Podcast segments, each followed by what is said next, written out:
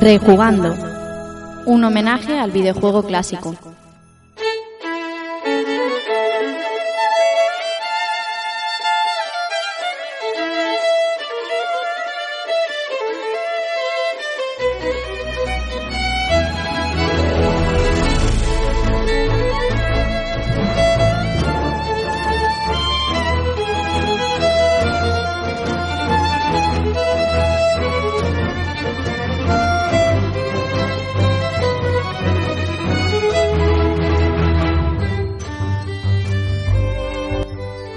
Hola a todos amigos y amigas, sed bienvenidos a un nuevo episodio de Rejugando y recibid un saludo de quien nos habla, Rafa Valencia.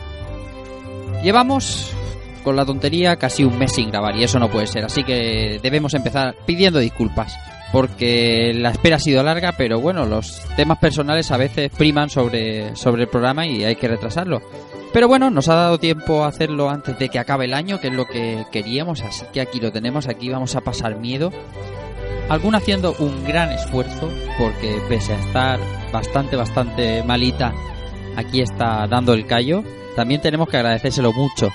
El último programa del año un montón de miedo que pasar mucho mucho mucho que contar así que voy a presentaros a los que van a ser hoy mis compañeros de camino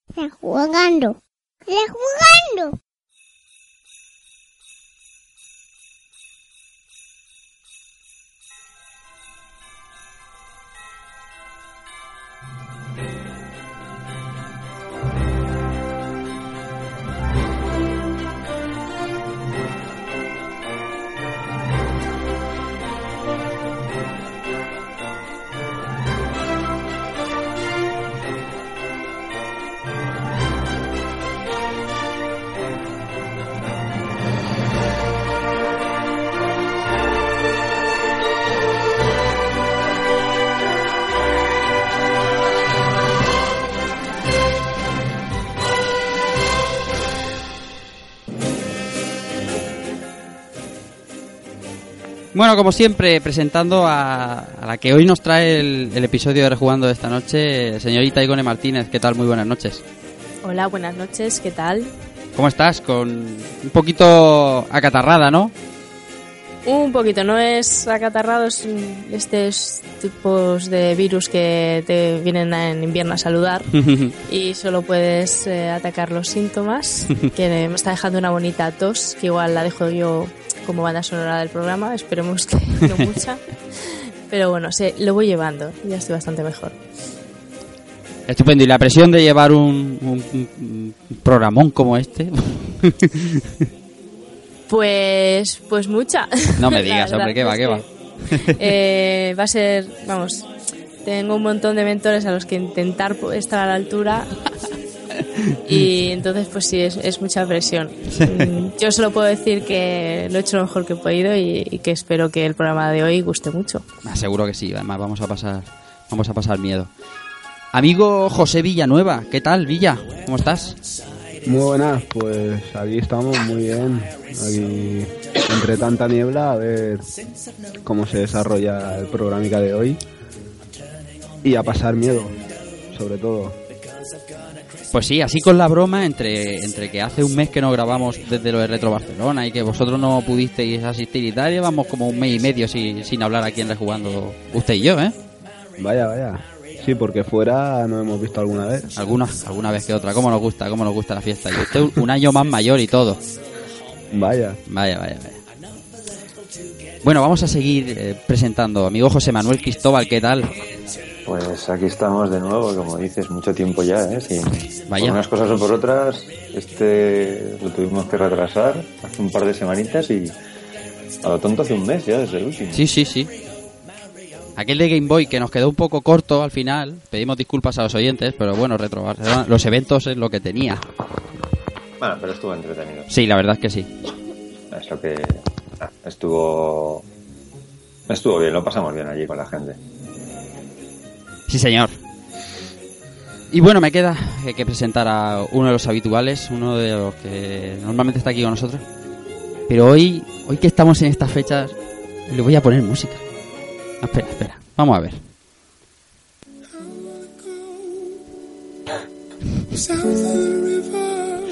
Antonio. Amigo, Antonio Serrano alias ¿qué tal? Muy buena, Rafa. Vaya, Es vaya que- tela. Es que este- Yo, bueno, yo, yo, yo me llamo Antonio, pero yo, yo, no, pero yo no le guardo, yo no le guardo cupón a nadie, ¿eh? ni, ni la participación de lotería ni nada. Es, es inevitable, es inevitable pensar, Antonio, pensar en la música esta del, del- de la lotería. ¿Qué tal? ¿Cómo va la cosa? Igual que, que con Villa, hace un mes y medio que no hablamos por aquí, ¿eh? Sí, por aquí no, pero hace unas horas estábamos perreando por ahí, o sea que ¿Cómo te gusta? ¿Cómo te gusta? ¿Cómo te gusta, eh? Nos gusta, nos gusta el perreo, nos gusta el vino, el vino rancio, por qué no decirlo. ¡Oh, madre mía! Vaya vinagre, no las colaron. Y nada, nos cola- sí, pero, pero cayó entera la botella, ¿eh? Sí, señor. ¿Qué decir? Como señores, Pues no nos dejamos nada. Nada, pues encantado de estar aquí hoy. ¿Eh? Que no nos dejamos nada como, como la gente educada que somos. Hombre, ya que nos lo ponen, habrá que bebérselo, ¿no? Pues sí. Y bueno, eh, mm, hemos hablado aquí un poquito, de desde Retro Barcelona no hablamos, eh, cuando hace un par de semanas, en el episodio, en uno de los últimos episodios que grabamos de Galvadia Studio, casi toda la totalidad de los que estuvimos aquí en Rejugando estuvimos contando nuestra experiencia por Barcelona. El- el- los últimos Galvadia, bien, ¿no, Keiko? Sí, desde luego, eh, no nos podemos quejar, en, en especial el último episodio que hicimos de, de Dragon Ball, Sí, señor. especial, para despedir el año, eh, el cual eh, pues estoy bastante bastante contento porque, vamos, las descargas y la, y la gente está, está apoyando de manera, de manera sorprendente y nosotros encantados porque hicimos un programa que... Programón. Estábamos, vamos... de menos por allí, ¿eh? Se nos notaba el amor, ¿no, Igone? Se, se nos notaba que nos gusta un poquito. Pero para, eso te voy a decir, Rafa, de Dragon Ball, que, que nos faltaban horas también, pero Sí, señor. Nada, invitamos a todos los amigos que, que escuchan jugando, que escuchen eh, los últimos Galvadia, que, que han estado muy bien, están llenos de nostalgia también, están llenos de, de amor retro. Y nada, eh, nos queremos acordar del amigo Albert que no ha podido asistir hoy y del amigo Israel y vamos a empezar con el programa ya.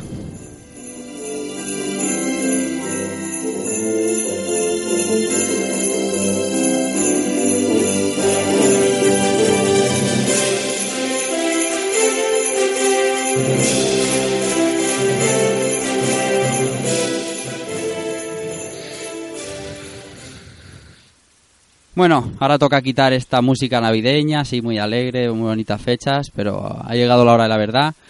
Así que yo le dejo la palabra a mi compañera Igone, así que todo tuyo, Igone. Gracias, Rafa.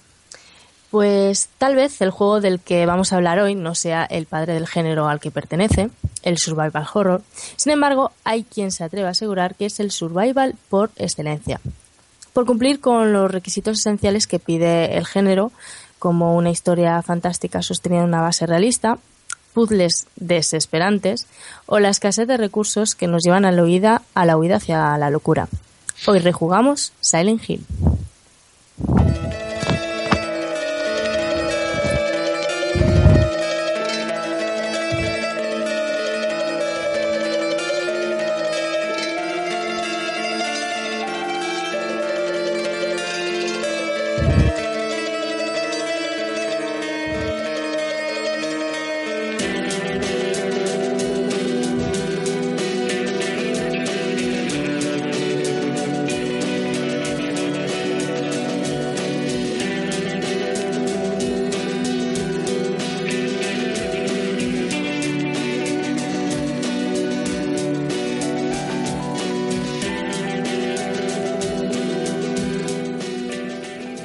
Silent Hill, un auténtico clásico de, de la primera PlayStation. Un programa donde aquí los presentes vamos a aprender mucho. Tenemos la suerte de que a nuestra compañera Igone es uno de sus juegos favoritos, imagino, ¿verdad, Igone? Eh, la saga en general, sí. Así que nada, empieza, empieza a abrirnos los ojos, a contarnos cosas.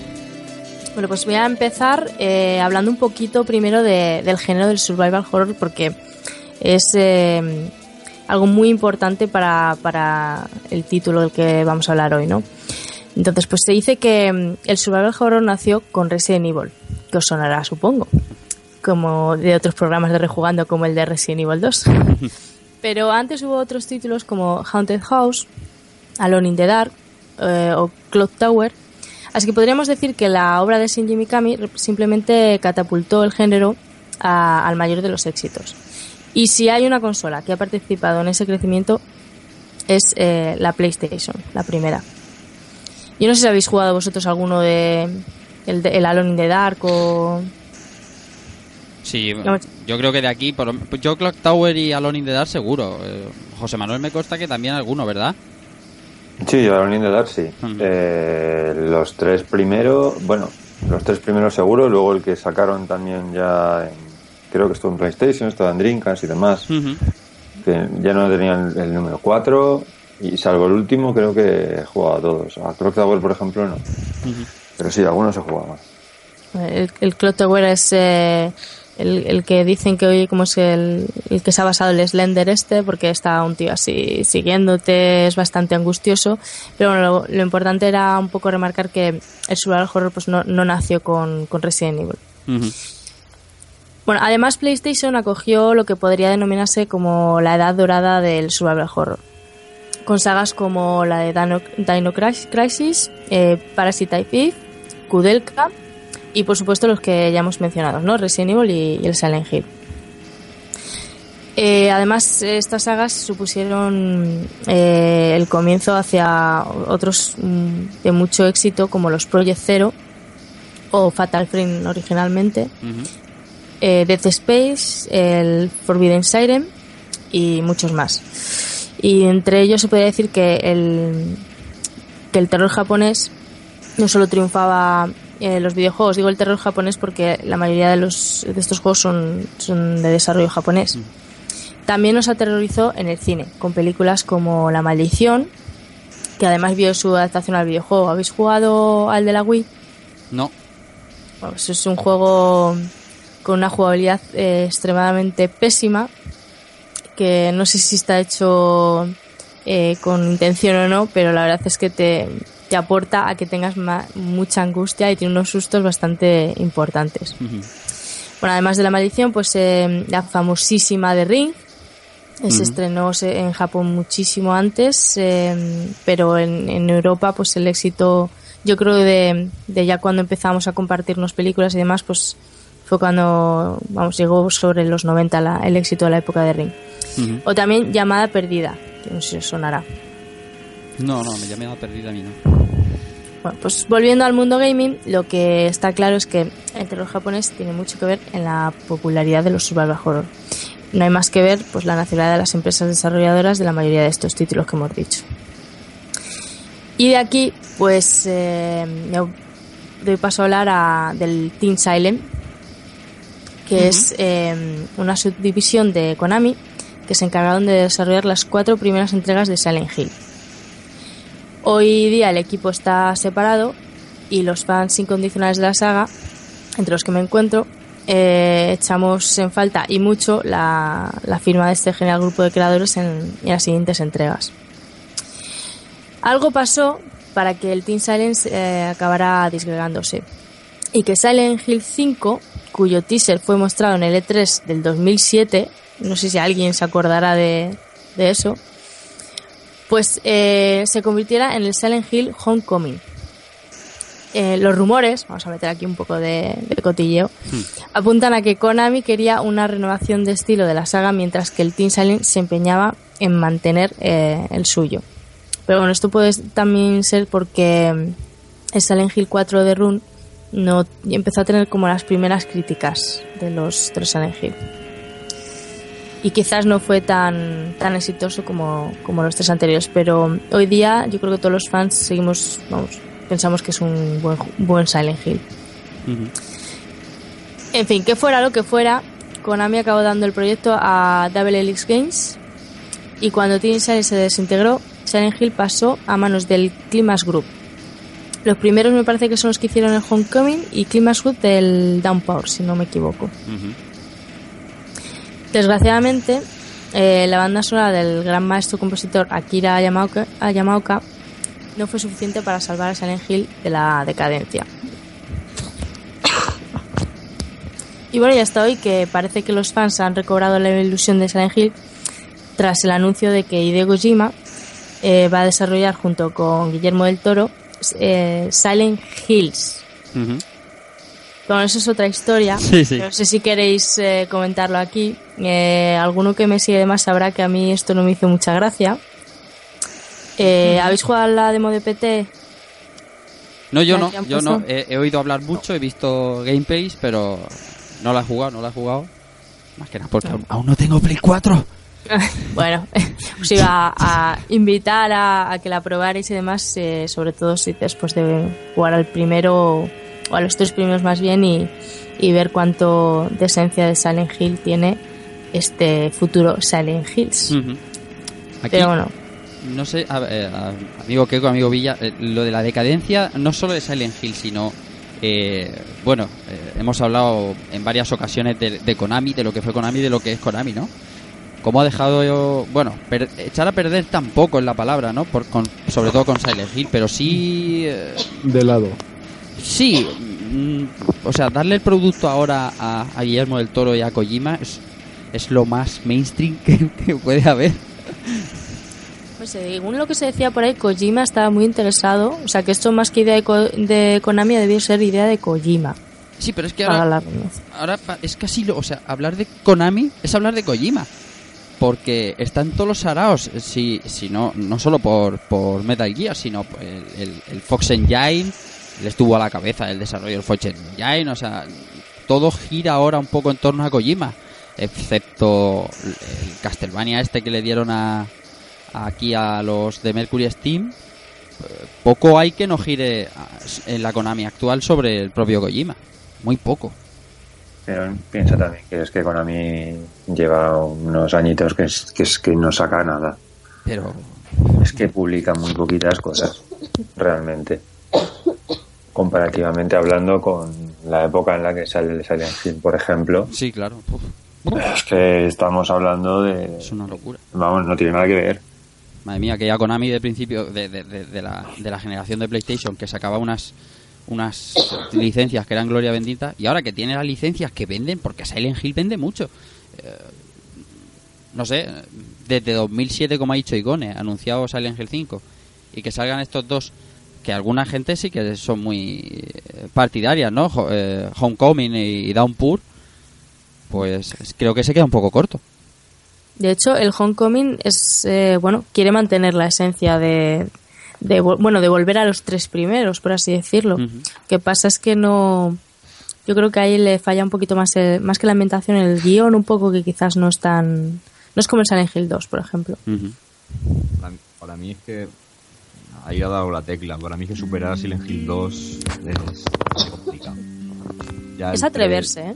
Sí, sí, no digo que no, pero para mí es que ha pasado un caso parecido a, a lo que le ocurrió a Capcom con a partir del momento en que decide cambiar la filosofía de, de Resident Evil. Al final o, o intentas algo nuevo o, o te estancas un poco y la gente se te echaría encima igual. Lo único que a Capcom le ha salido bien con el, con el hecho de pegar tiros y convertir los Resident en, en Call of Duty, porque al final se siguen vendiendo.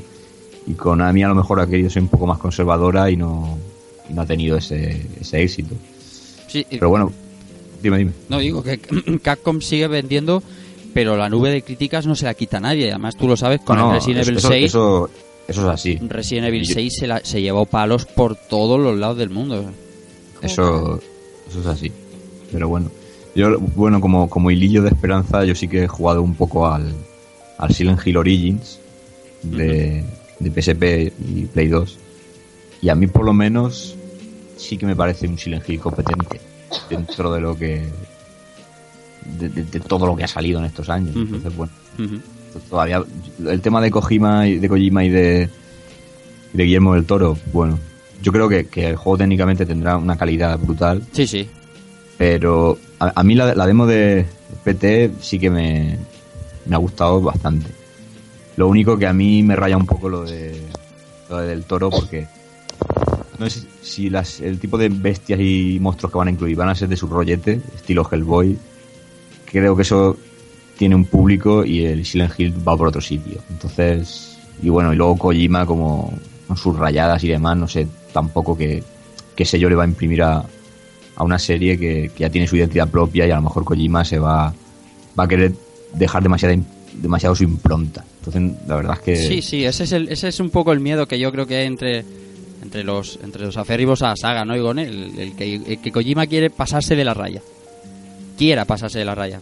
Digo yo, no lo Bueno, sé. más que pasarse, marcar su sello, lo que me imagino que todos los creadores quieren hacer, ¿no? Al fin y al cabo con sus productos, dejar su, su firma, lo que les caracteriza. Y, y Guillermo del Toro como director de cine, otro tanto de lo mismo. De hecho, hasta me sorprende que, que dos creadores con alter egos tan... O sea, con, con ese ego tan, tan grande, pues vayan a poder... Supongo que habrán encontrado el mismo objetivo común, y que los dos se apoyarán, porque si no, imaginaros que tienen alguna desavenencia de diferencia de opinión sobre alguna escena. Porque de sobra se sabe que Guillermo del Toro, por ejemplo, en alguna película, cuando él ha sido productor, ha ido al rodaje y ha dicho algo así como, no, esta escena mejor hazla así, y se ha tenido que rodar así. Claro, productor manda. El productor manda, pero que ha querido meter su sello de, de director, entonces. Porque si de todas maneras, o sea, PT es una demo que muestra un- una capacidad del motor gráfico muy buena y que da- daría un buen ambiente al juego, a un juego de terror. Pero no es que sea bueno o malo lo que quizás eh, a, a una admiradora de la saga como yo es lo que le importa, sino eh, los elementos que caracterizan un Silent Hill que no los encuentres ahí. Desde luego que es una demo y de aquí al juego final pues puede que todo lo que los miedos de- desaparezcan y sea otra cosa. Pero lo que es la primera persona, los tipos de monstruos como bien ha dicho Keiko, y ciertas cosas que se ven ahí y otros elementos que no se encuentren, yo lo único que veo así en como factor común o que pueda mantener de, de la esencia Silent Hill a, a mi entender es el, el miedo psicológico es lo único que, que creo que tienen así en común. Pero por lo demás, yo jugando a, a la demo de PT, no, no diría después de jugar, si no me han dicho el título, no diría que es un Silent Hill. Vaya, vaya. Yo, una cosa, Sí. de todas formas, no sé, yo no soy, no soy un, un fanático de la saga, ni mucho menos, ¿vale? Pero eh, desde un punto de vista de, vamos, desde mi punto de vista, si yo fuera un fanático de la saga, estaría mucho más preocupado si el siguiente juego se lo estuvieran dando a Climax Group que si se lo den a Hideo Kojima Seguro. Ya. y a Guillermo del Toro, ¿vale? Mm, ¿Nos, pueden, ¿Nos puede preocupar que hagan algo distinto? Van a hacer algo distinto, seguramente. Podrá gustar más, podrá gustar menos, pero yo creo que tienen los dos... de- o sea, creo, creo que se han ganado, el, por lo menos, el, el, da- el- el que se les dé el, beneficio de, de- de la... Vamos, Sí, un poquito de crédito, ¿no? O sea, ganado. Exactamente, el crédito lo tienen ahí y algo bueno va a salir de ahí seguro. Muy mal tienen que ir las cosas para que lo que salga sea, sea de baja calidad. Entiendo que no es continuista, ¿verdad, Igone? Lo que se presenta, ¿no? Eh, lo que es la demo, mm, no. Pero no es que tampoco es que da de mucha información. O sea, solamente te pone así como alguna especie de.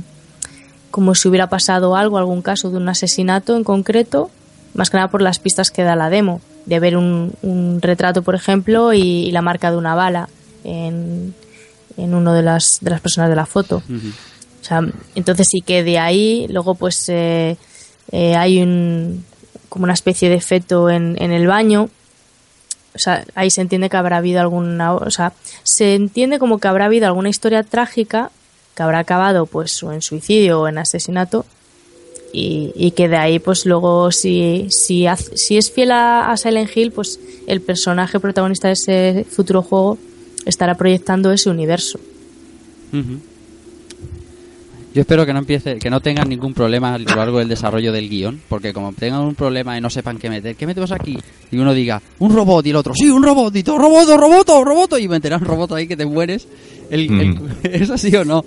Es- Esperemos que Guillermo del Toro esté ahí para eso, que para eso no suceda. Un roboto ahí todo gordo, súper grande.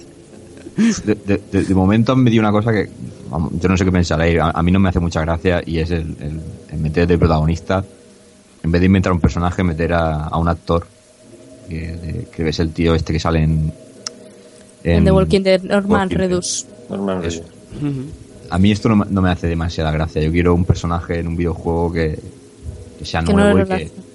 Claro, o sea, un personaje que al final se le recuerde. No, no, porque ten- no porque se le recuerde porque tenga la cara de, de un actor determinado. Claro. No sé. Ujú. Pues a, a mí, ¿sabes por qué no me gusta que metan un actor? Además, este que ya del éxito de la serie Walking Dead, pues ya tiene cierto caché. Y yo siempre pienso que es que todo ese dinero que va a cobrar este señor por el caché que tiene no va a ir al desarrollo. Claro. Y eso, mm, con la cantidad de actores y profesionales que te pueden hacer también en la captura de movimiento y hacen doblajes excelentes, pues no hacía falta por vender, porque yo creo que es- el contratar a este actor es, es más por vender. Sí, claro, seguro. Sobre bueno. todo sea que no nos hagan un tipo de Heavy Rain, Hmm. eh, que esa sería otra, ¿eh? porque vamos, los que habéis probado la demo y los que la probéis algún día veréis que lo que es acciones no hay muchas. Heavy Rain no sé, pero que te van a meter eh, secuencias de 15 minutos fáciles de Kojima. Eso es una cosa que está cantada. Fuera de coñas, eso va a ser así. Pero también es verdad que todo lo que te suele contar este hombre eh, te deja con el culo torcido. Bueno, vamos a cambiar de música y así cambiamos de tema.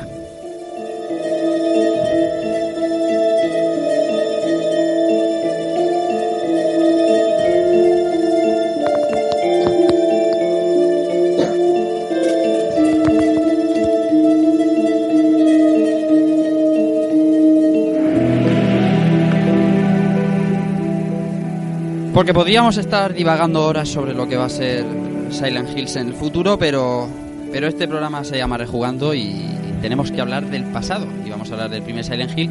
Así que, Igone, eh, por favor, introdúcenos un poco en el argumento de, esta obra. Pues a ver, es difícil, ¿vale? En mi caso, hablar de Silent Hill sin personalizar el, el relato a mi experiencia personal. Y bien lo habéis visto porque acabamos de hablar que si Hills y demás y lo, que, lo mucho que me afecta.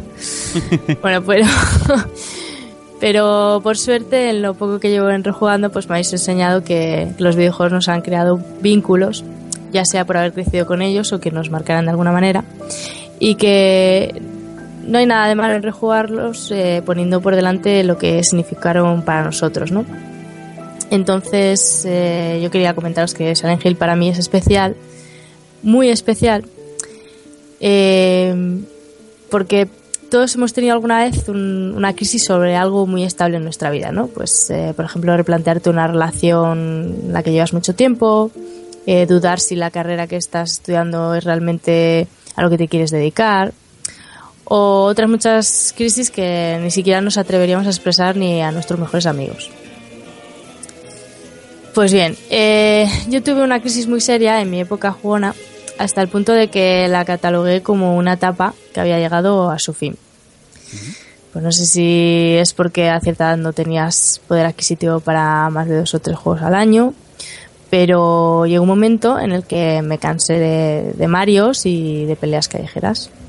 No me peguéis, ¿eh? Pero bueno, sí, llegó un momento en el que ya pues me, aburría. Me aburría y no me, no me interesaba jugar ya más. Así que me estuve... eh, así estuve bastante tiempo hasta que una tarde acabé en casa de, de unos amigos y me obligaron a, a jugar a un juego que se llama eh, Metal Gear Solid.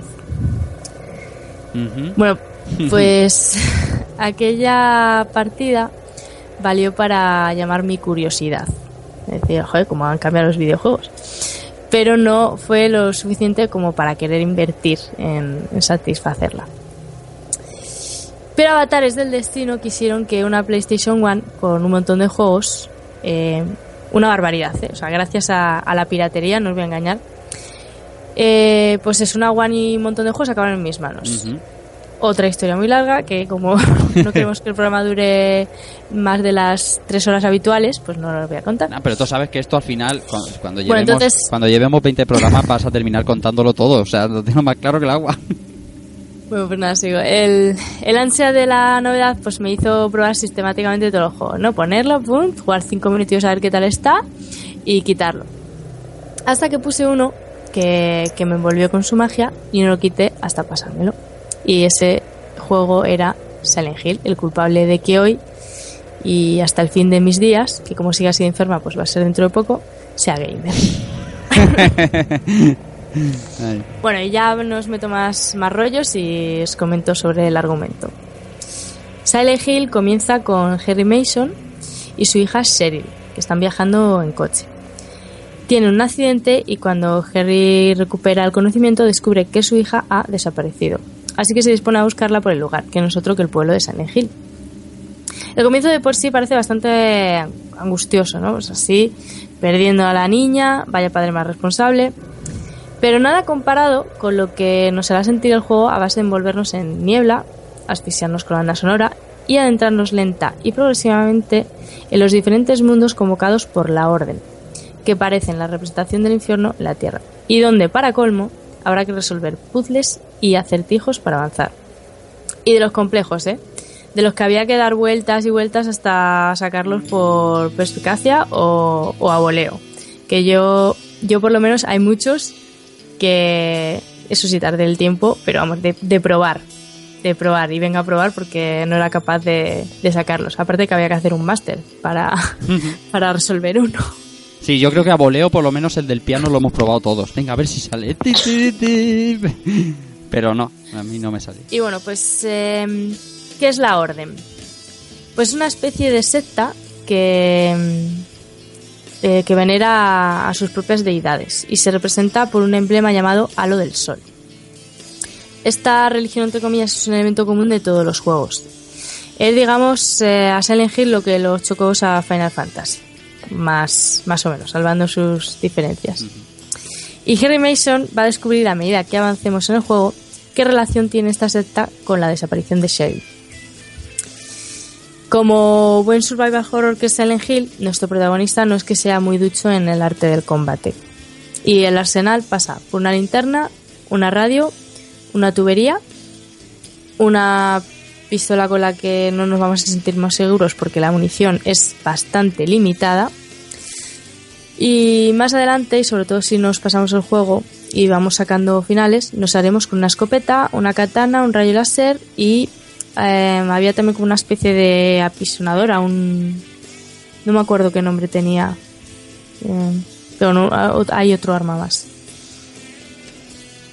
Y bueno, nada más entrar en, en Silent Hill, pues eh, cree avisar a, a Cheryl entre la niebla, la sigue, pero como pero persiguiéndola acaba encerrada en, encerrado en un callejón, con el cielo oscurecido de repente y perdón, unos monísimos niños monstruos que se abalanzan sobre él.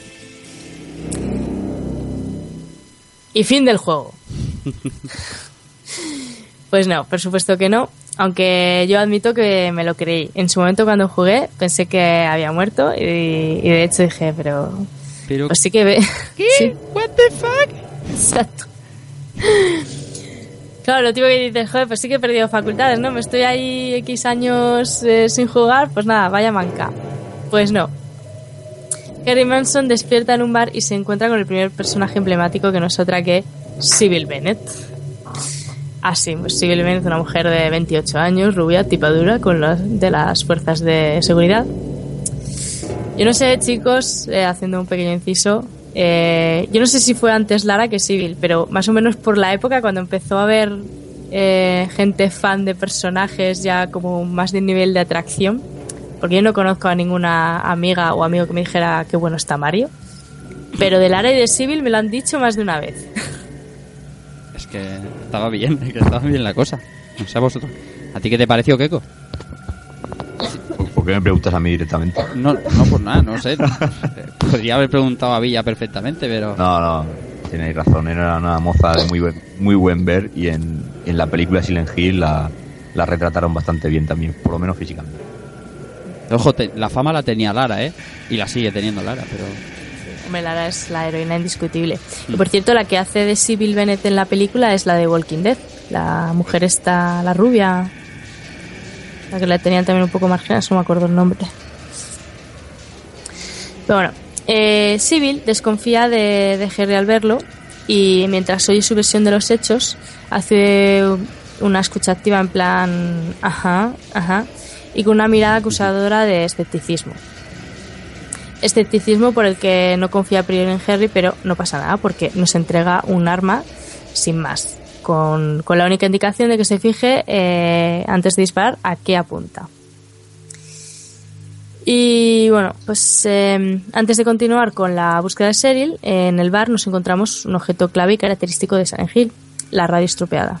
Con ella, como descubrimos a continuación con el primer ataque de, como de una especie de pterodáctilo que podrido, así, eh, que se llama Air Screamer, sabremos que a excepción de algunas zonas, cuando un enemigo esté cerca, es- vamos a saber cuando un enemigo esté cerca porque la radio suena con el típico ruido de que está desintonizada y que va a tener mayor intensidad cuanto más cerca esté, esté la amenaza. Como no tenemos eh, más pistas de, eh, que donde vimos a Siri por última vez, donde nos atacaron los niños monstruo, volvemos a ese callejón. Y aquí vuelvo a hacer otro inciso para destacar eh, las cámaras del juego, sobre todo en esta parte. Las cámaras eh, no las podemos manejar nosotros y son ciertamente incómodas para manejarnos por el escenario. Nos ofrecen un- una vista del, del escenario, pero la que los desarrolladores quieren. Y no es fija como la del Resident Evil. Se mueve intencionadamente cuando nos movemos, de manera que eh, su posición eh, descentrada y, y desestabilizada nos, nos produce angustia y, y desasosiego, sobre todo en los momentos en los que queremos huir. Eh, nos acabamos chocando por todo. ¿Nos, nos ha pasado a vosotros ir corriendo y irremediablemente darnos contra la pared? Continuamente. Bueno, pues en el callejón encontramos una pista que nos indica el colegio directamente. Y no, no es un puzzle de Silent Hill. Es una indicación eh, a descubrir que la mayoría de las carreteras están cortadas y una de, ellas encontramos la siguiente pista, la caseta del perro en Levin Street, donde encontraremos eh, la llave de la, de la casa. Y, para, y dentro de la casa veremos que hay que conseguir tres candados para abrir la puerta trasera eh, tres candados que la verdad que es bastante fácil eh, encontrarlos.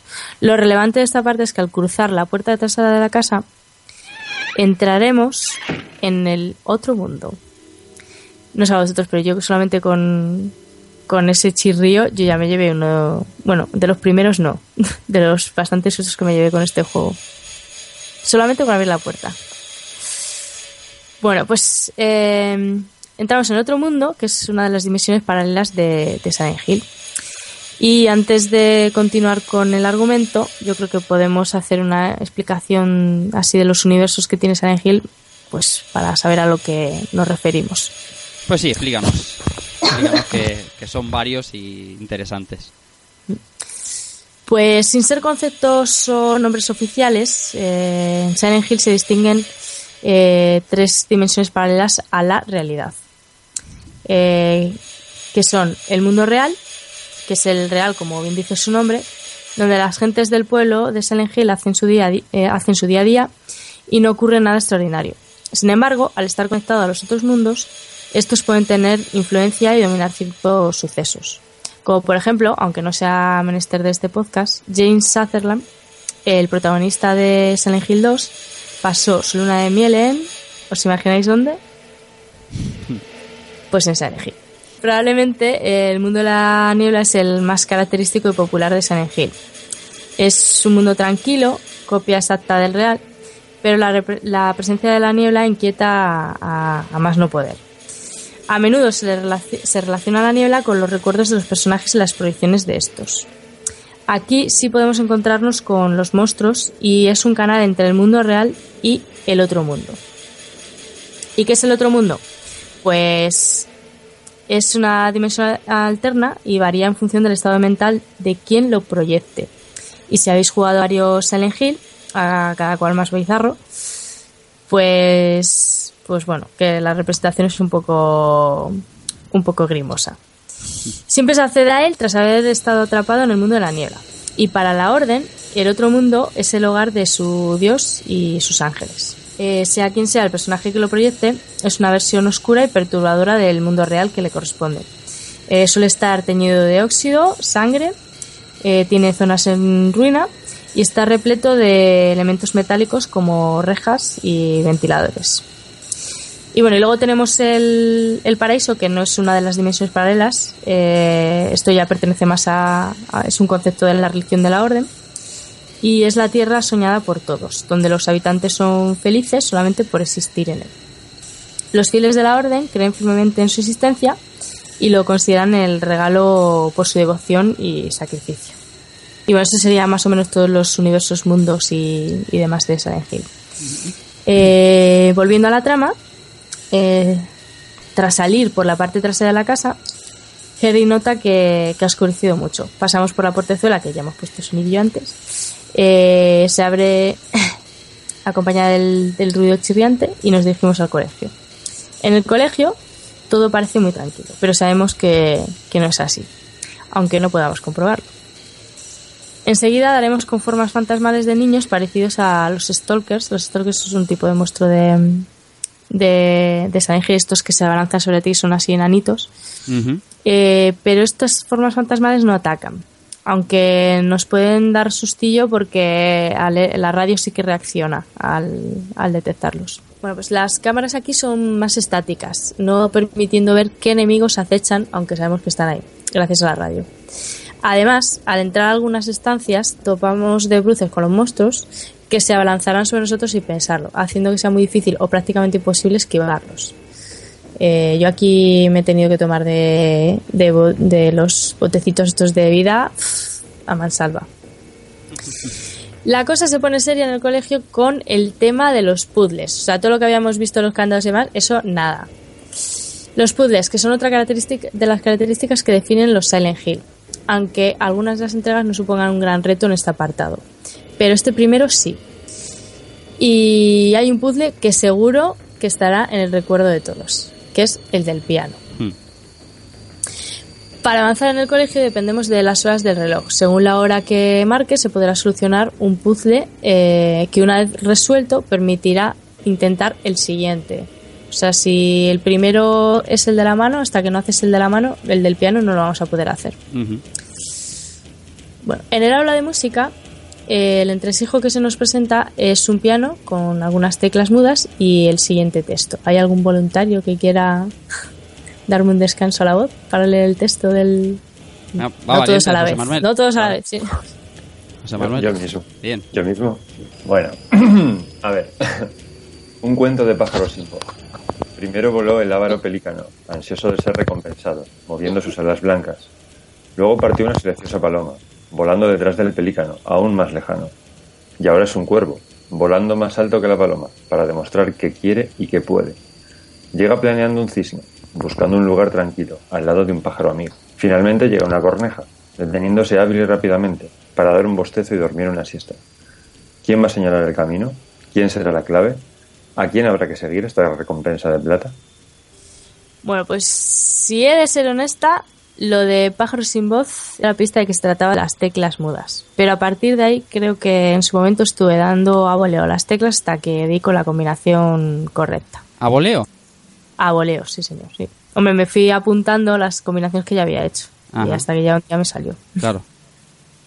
Si voy a voleos, igual, vamos, no sé, igual hubiera dado algún día con, con la combinación, pero en aquel momento, nada, yo nunca, la verdad, le he entendido mucho la lógica al que fuera una letra más arriba, más abajo. Hay unas partes más manchadas de sangre, están las teclas negras que también dan pistas, pero, pero bueno, no sé si alguno de vosotros llegó a, al acierto en clave. No, yo, yo creo que no. Yo creo que tiré de. O de revista o de, o de amigos. Vamos. Yo el otro día, al ver. es que hoy día no me con, acuerdo yo. con- os decía que el otro día Albert eh, eh, hablando por, por el grupo interno nos enseñaba una, un manuscrito no estaba ahí eh, de esto de que tomas nota como antiguamente en los, en los videojuegos tomando nota de cada verso y de lo que y de, y de la indicación que le daba no Sí, sí, que además dijo hace mucho. sí. Y yo creo que no yo creo que yo tiré de, de amiguismo o algo así tú José cómo lo hiciste Es que no me acuerdo. no no te acuerdas No, ¿Me oyes? sí sí sí sí No, no, no. Ah, es que es- es- yo- la, la verdad es que no me acuerdo. No, no. Yo creo que al o lo hice por prueba de error y al final tuve suerte, o directamente miré en algún sitio el, el resultado. Porque el juego me lo pasé y no, me, no, no tengo. Recuerdo el puzzle, pero no recuerdo como que hubiera sido un sitio de quedarme bloqueado y, y estar aquí, dejar el juego, hubiera sido lo que hubiera probablemente hecho. Mm. Aquí el tema es Pero no, no, no sé, no lo sé, no, no, no me acuerdo la verdad. que mm, incluso una vez sabiendo la solución, lees los versos y, y sigue costando. Es decir, que no es algo que salte a la vista ni muchísimo menos. Bueno, Bueno, es que Sí. eh, con las guías. Eh, continúo, continúo. sí, sí. Yo os iba a decir que con las guías, internet y, y la falta de tiempo y la impaciencia de los usuarios, pues esto de estarse días eh, o semanas para resolver un acertijo, pues como que no. Eh, tal vez por eso nos da un poco la sensación, no sé qué opináis vosotros, de que los puzzles de los juegos de hoy mm, como que son más sencillos, ¿no? Los que... Vamos, eh, o, o tal vez el haber tenido nuestras, el haber pasado por estos, pues ya todo lo demás nos parezca así un poco más fácil. Pero bueno, por deciros un ejemplo, eh, tuve la sensación de, de encontrar puzzles demasiado sencillos con el Zelda Links Between Worlds o en la misma saga de Silent Hill, los, los puzzles del Homecoming es que se resuelven en, en cinco minutos, en menos, vamos, de verlo y, y automáticamente Ujú. resolverlos. Sí, sí. No, no sé si compartiréis la, la opinión. Pero es que, que, eh, ya no Pero bueno, tenemos tiempo. eh, continúo con... Digo que ya no tenemos tiempo de, de- de- de dedicarle eh, ese tiempo que le dedicábamos a, a los puzzles, mm, sin ir más lejos, a las aventuras gráficas de los PC de antes que te tirabas eh, atascado en sitios días, eso ahora es impensable.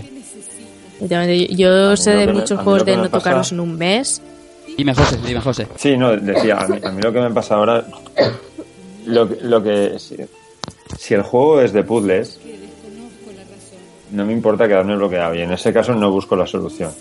Lo que no me gusta es cuando eh, el juego va a dar una cosa completamente distinta y de repente te mete en un puzzle y tu cabeza no está pensando en voy a entrar en- dentro de un puzzle porque rompe la dinámica del juego. Eso es cuando me, me enfado, voy- busco directamente la solución y quiero seguir jugando al juego porque esto no me lo esperaba y no me encaja. Y hay bastantes juegos ahora que lo, lo resuelven así. O sea, es un juego de acción típicamente, de repente, pum, te ponen un puzzle y dices, pero si el juego no lleva puzzles en todo momento, ¿cómo metes aquí uno? ¿Y por qué yo tengo que poner a pensar que ahora hay un puzzle por aquí? Es que me rompes mucho. Pero si es un juego como este, que es continuamente hay puzzles y sabes que son puzzles difíciles, pues oye, son así.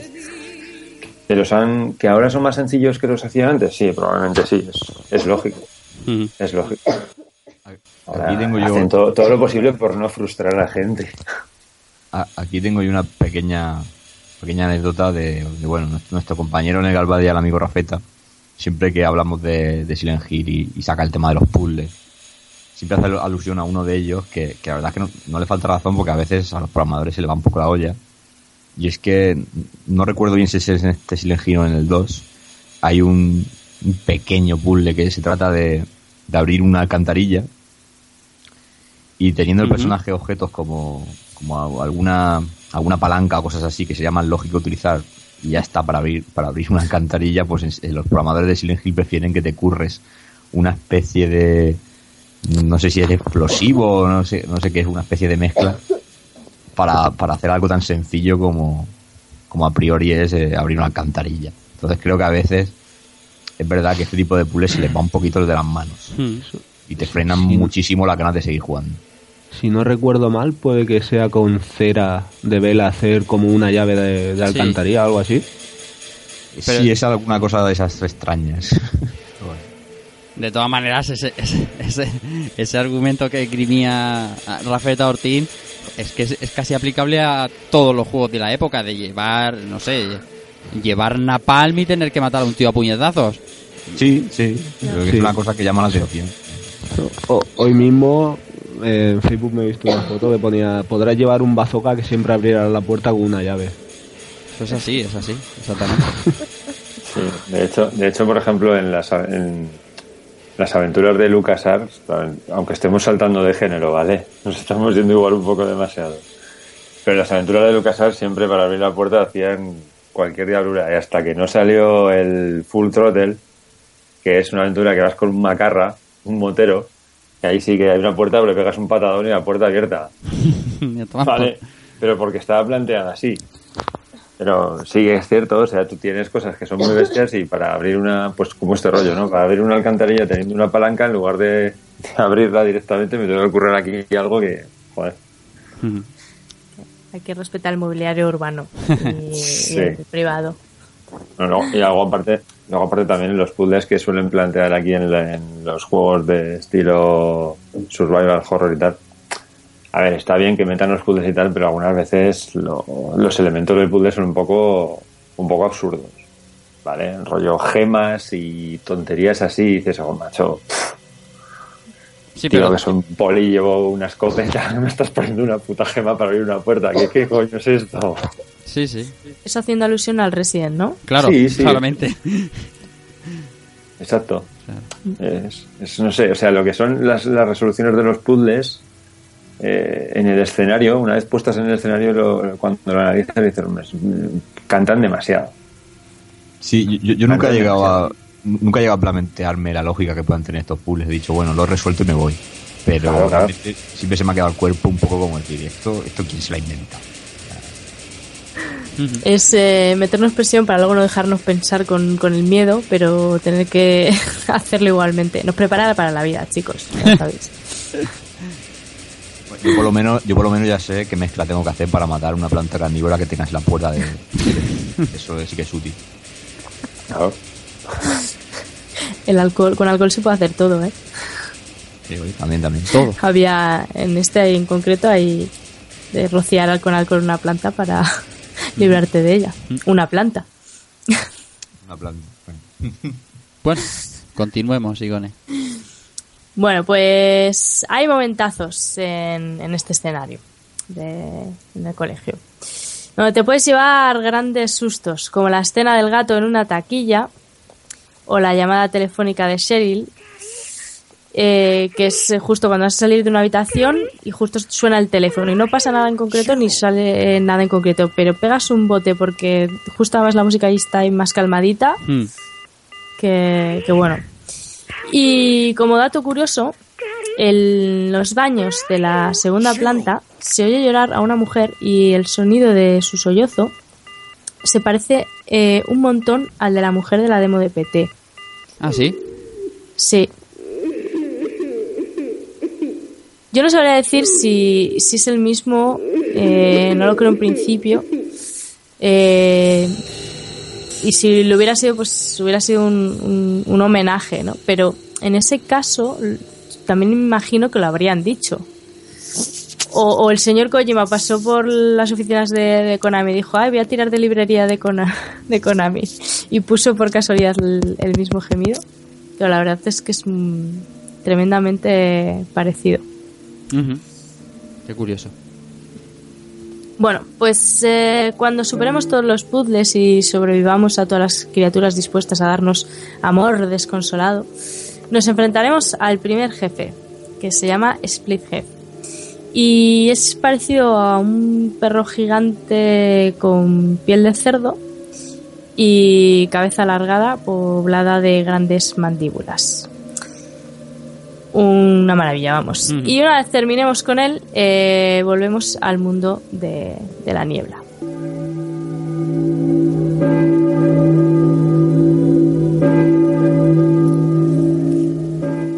Atraídos por el sonido de las campanas, nos vamos a la iglesia a rezar por nuestras almas, porque vamos, el colegio como experiencia es un compendio de lo que abarca Silent Hill. Una vez allí tendremos el placer de conocer a, a Dalia Gillespie. La primera impresión al ver a Dalia podría ser perfectamente eh, vaya pinta de loca. Y así se manifiesta, la verdad, como una loca, con tono apocalíptico al hablar. Nos comenta que supo que Harry llegaría a través de la giromancia. La giromancia es un arte de estos de adivinación. Que es el elegido y da indicaciones, eh, le da indicaciones de ir al hospital para encontrar a Sheryl. Y le deja además un extraño objeto llamado el Flauros, con el que supuestamente eh, Harry debe detener la amenaza y salvar a Sheryl. Y con esto empezamos eh, la parte del hospital de Alquemilla, Alquemila, eh, que se encuentra en, en la zona comercial de San Hill. Así que toca patearse de nuevo medio pueblo, atravesar el puente levadizo y llegar a la recepción del centro sanitario donde, conoce- donde conoceremos, tras oír los sonidos de disparos, al doctor Michael Kaufman. Bueno, pues Kaufman no termina de creerse que, que esté viendo las aberrantes criaturas que se está encontrando. Es el director del hospital. Y de primeras nos parece un tipo totalmente confiable, aunque más adelante se descubrirá que en qué liga juega realmente este personaje.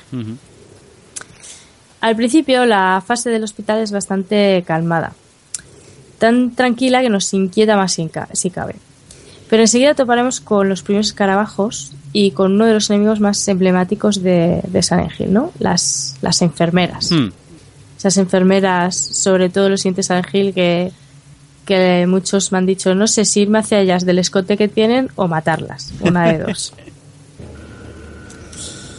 La mecánica es la misma en el colegio. Puzzles, evitar o cavar si somos hábiles con los enemigos y enterarnos de la trama a medida que conocemos y conversamos con los personajes. Hay que destacar que aquí depende eh, de lo que hagamos, influirá en el tipo de final que desbloqueemos. Los objetos a tener en cuenta son una botella de plástico y un líquido rojo que encontraremos en una de las estancias. Del hospital destacaría el puzzle de la puerta, que es del estilo del, del, del piano. Una grabación apenas inteligible eh, donde se escuchan palabras como niña y, fiebre. Y además aquí también conoceremos a Lisa Garland, enfermera del hospital, nacida y criada en Silent Hill. Lisa también aparece estupefacta eh, por lo que sucede a su alrededor, pero a diferencia del Dr. Kaufman está muy asustada e implora a Harry que no la deje sola y la dé protección. También más adelante sabremos la relevancia del papel de Lisa en la orden. Nos encontraremos de nuevo con Dalia, que volverá a marearnos con la oscuridad y nos pedirá que detengamos el ciclo de Samael y, por supuesto, desaparecerá sin que podamos impedírselo dejando la siguiente pista para avanzar en el juego. La llave de la tienda de, de antigüedades. Haciendo una pausa aquí del argumento, o sea, yo es algo que sí que, no sé cómo los desarrolladores del juego no, esto no lo cambia, pero es que eso de que no puedas seguir un personaje o no lo puedas detener porque se va tras una puerta y simplemente la cierra, y, tan, y tan contentos. Exactamente, cuando te está diciendo hay una información muy relevante o que le quieres sacar más y vas ahí detrás y no se abre. Hombre, pues yo qué sé. es un poco frustrante. Sí que lo es, sí. Ahora, aprovechando que has hecho un parón en el argumento, justo mientras estamos en la grabación, que el amigo Villa está jugando Silent Hill, eh, aprovecho... eh, las cosas, eh, la historia te lleva de un punto al otro del mapa siempre a tomar por culo, ¿eh? Así o no, Villa. Te lleva casi lo más lejos que se pueda. Y la, la, la lo que yo mm, sentía cuando lo jugaba es que eh, cuando estás en la calle, eh, sí, el tema de que suena la radio y te va a perseguir algún enemigo es jodido, pero la sensación de que nunca te va a pillar, o, muy pocas veces te va a pillar, eso no mola. Podía, tenían que haberlo puesto un poco más complicado, ¿no? De Hombre. que no te pillen los bichos. Que es que no te pillan nunca, prácticamente nunca. Eh, es decir, cuando suena la radio no tienes la sensación de que, hostia, va a aparecer y me va a pillar. No, tiene la sensación, o por lo menos yo, de que va a aparecer, pero, pero voy a poder esquivarlo con relativa facilidad. Que si no, yo creo que no me lo hubiera podido pasar nunca. Si encima en la calle también me pueden coger tan fácil como en los escenarios. De todas formas, más adelante en la parte eh, después del centro comercial que estás ahí también en la calle, ahí sí que te coge muy rápido. Sí, sí, sí. Pero Ahí sí. Sí, pero al principio del juego, cuando te aparece uno, uno de los que vuela o... No sé, no tengo, tengo la sensación de que, de que si tiro para adelante voy a llegar. Yo ahí te, te digo, porque hasta que no habéis dicho que, la, que cuando suena la radio es que te va a aparecer un enemigo, no había caído yo hasta entonces. Y te digo que en la calle a mí sí que me han pillado alguna que otra vez, los pterodáctilos.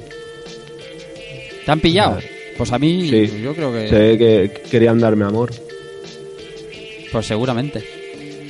Pues bueno, el juego te eso, lo que decía, te, te obligaba a irte a tomar por saco y que te recorriera buena parte de la ciudad ahí corriendo. Pues ya, eh. Bueno, aprovechando el parón argumental que nos ha dado la amiga Igone y seguimos ahora mismo por la tienda de antigüedades, vamos a aprovechar, vamos a poner un poquito de música. Refrescamos esa garganta maltrecha que tiene, que tiene la pobre Igone, que está haciendo aquí un esfuerzo sobrehumano para, para traernos este Silent Hill. Y enseguida volvemos aquí con más en Rejugando.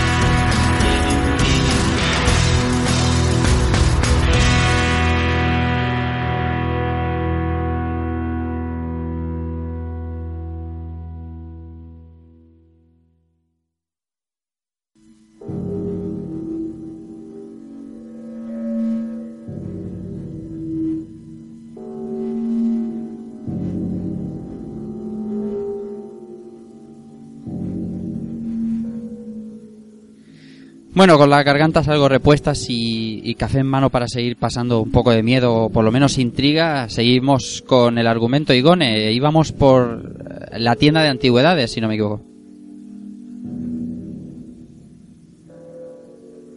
Efectivamente. Nos dirigimos a la tienda. ¿A qué otro sitio si no? Y tropezamos con Sibyl, eh, con quien Harry se pone al día de todo lo sucedido y además añade la extraña sensación de ensoñaciones de, estar en una u otra dimensión. Sibyl comenta a Harry que cree haber visto a Cheryl en el lago, pero que no pudo alcanzarla porque todo eh, estaba derruido. Es entonces cuando Harry le habla de la oscuridad que Dalia le comentó y sale a relucir por primera vez la palabra drogas, que según Sibyl en el pueblo era legal ofrecerse a los turistas. Bueno, pues tras la interesante charla, eh, previamente Harry había descubierto un agujero tras, un armario y ambos se disponen a explorar qué hay a través de él. Lo lógico sería que Sibyl, que es policía, se aventurara a investigarlo, ¿no? Pero no. Es Harry quien va tra- mientras ella se queda vigilando por si acaso. Eh, Harry se encuentra eh, un altar con muchas similitudes así como a un rito religioso, con velas, un cáliz, un cuadro, y lo más probable es que pertenezca a, la orden. Cuando queremos abandonar el agujero, por arte de magia, el altar empieza a arder solo. Sibyl, alarmada porque no oye ningún, no oye a Harry, eh, se adentra en el agujero para comprobar si está todo bien, y resulta que en el agujero no hay nadie. Harry ha desaparecido. Este despierta desorientado sentado en una camilla y tiene a Lisa Garland delante, quien revela más detalles de la, de la oscura trama que hay detrás de Silent Hill. Nos cuenta sobre una mujer que enloqueció cuando su hija murió, que el pueblo años atrás era muy turístico, pero que los promotores de, ese éxito de visitas fueron muriendo y los habitantes, que eran muy tranquilos, fueron viendo cómo la gente joven se marchaba y los que quedaban pensaban que se iban porque eran llamados por los dioses. La conversación en sí parece divagar bastante, como que Harry pregunta unas cosas y Lisa contes- contesta con algo que no tiene que ver, pero en realidad, cuando se ve la conversación en general, eh, se ve que, que está conectado. Eh, Harry vuelve en sí y se encuentra en el otro mundo y por primera vez se pregunta si no estará loco o si en realidad eh, sigue dentro del coche tras el accidente, debatiéndose entre la vida y la muerte. Vamos, sea lo, eh, como fuere, él debe continuar y tomar rumbo hacia el, hacia el lago, donde Sibyl le dijo que había visto por, por última vez a Siri. Desgraciadamente, eh, no sabe dónde se encuentra, y eso que tiene un mapa, ¿eh? Así que decide buscar a Lisa para que le indique dónde está el lago. Al salir del santuario con el altar extraño aquel, el único camino accesible que encontramos es el centro comercial. Ujú. Y empezamos con, el- con la parte del Town Center. Y bueno, atentos quienes sois padres o tenéis debilidad por los niños porque eh, dentro del centro comercial ocurre algo muy turbio. Y es que al intentar subir por las escaleras mecánicas,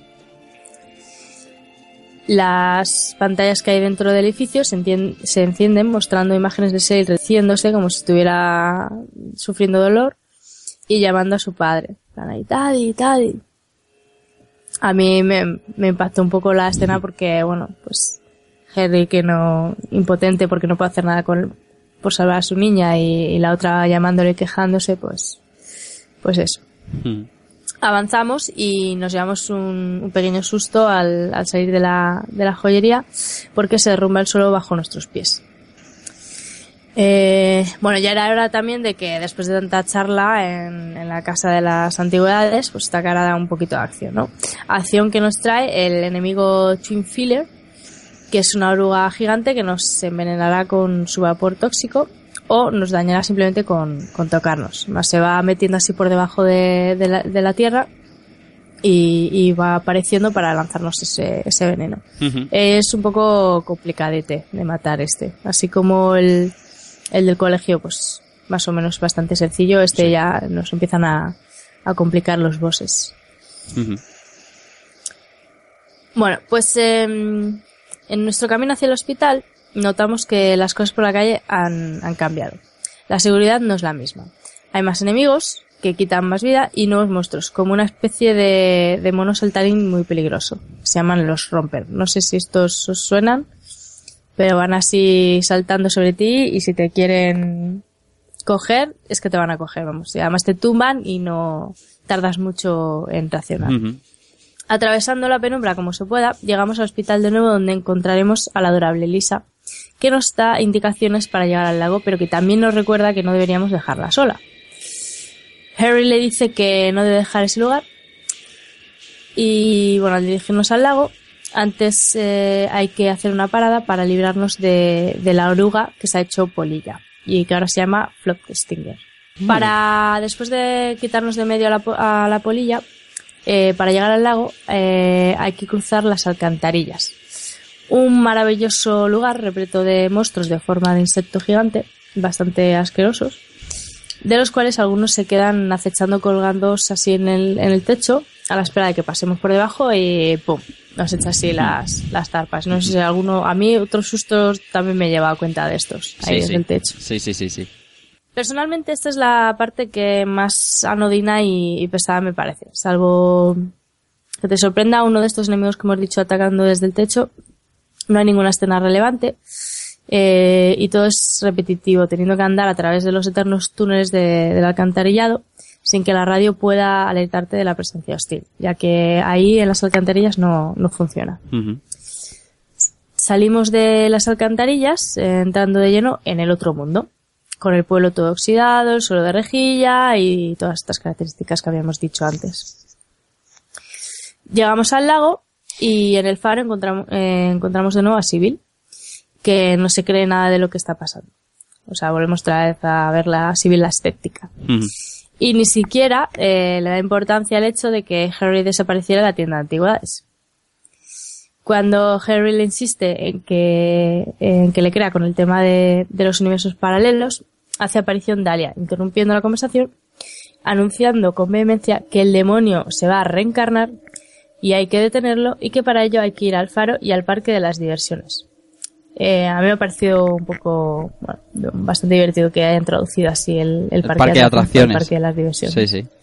Dalia le, le explica a Harry que debe usar el fluoros para evitar que su hija sea sacrificada para que el demonio se reencarne. Tras la conversación, Dalia escapa por la puerta de atrás dejándonos con muchas dudas, pero por supuesto no somos capaces de detener a, a la pobre anciana eh, para que nos lo aclare. Otra puerta nos lo impide. Por lo tanto, eh, Sybil se dirige al, al parque de diversiones y Harry se va al faro. Al llegar al faro encontramos todo el tinglado, nos encontramos con todo el tinglado montado, una escena así como, como de una invocación y Harry es consciente en ese momento de que ha llegado tarde y hay que dar la vuelta para, para ir al parque, donde nos esperan por el camino muchos enemigos de los que, o sea, que nos lo van a poner bastante difícil para llegar. Así que botiquines y demás a gastar. Y bueno, a que no adivináis qué hay que hacer para, para llegar al parque. Pues atravesar de nuevo otra alcantarilla. Encima una que tiene un ramal donde, donde no hay salida. eh, y además al final de ese ramal no hay tampoco ítems que recoger.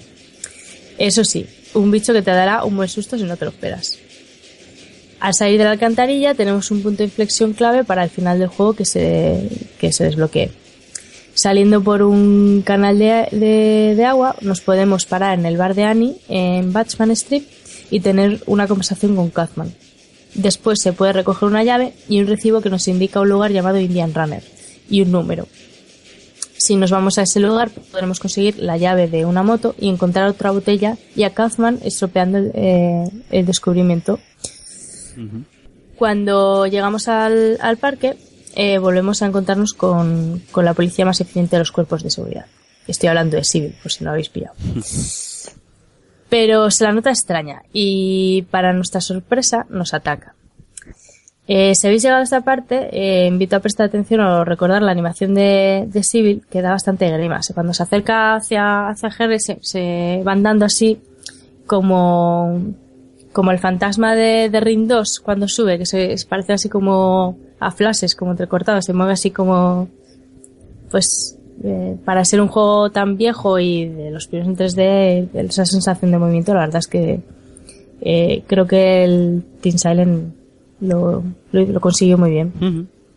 Y bueno, depende de las acciones realizadas durante el juego que Civil podrá sobrevivir o no. Pero cuando lleguemos al apartado de los finales ya te explicamos cuáles son, cuáles son las claves. Eh, bueno, pues tras la batalla con Civil vemos aparecer a Alessa. Harry le exige que le devuelva a su hija utilizando floros y en ese momento aparece Dalia y se descubre que es la madre de Alessa y que ha manipulado a Harry para recuperar a su hija. Dalia escapa con su hija abatida y eh, Harry despierta de nuevo en el hospital con Lisa Garland. Al menos parece el hospital, pero en realidad es un lugar llamado Nowhere o ninguna parte. Y observamos una de las escenas más emocionantes y triste de los videojuegos. Así que actores eh, invitados, por favor.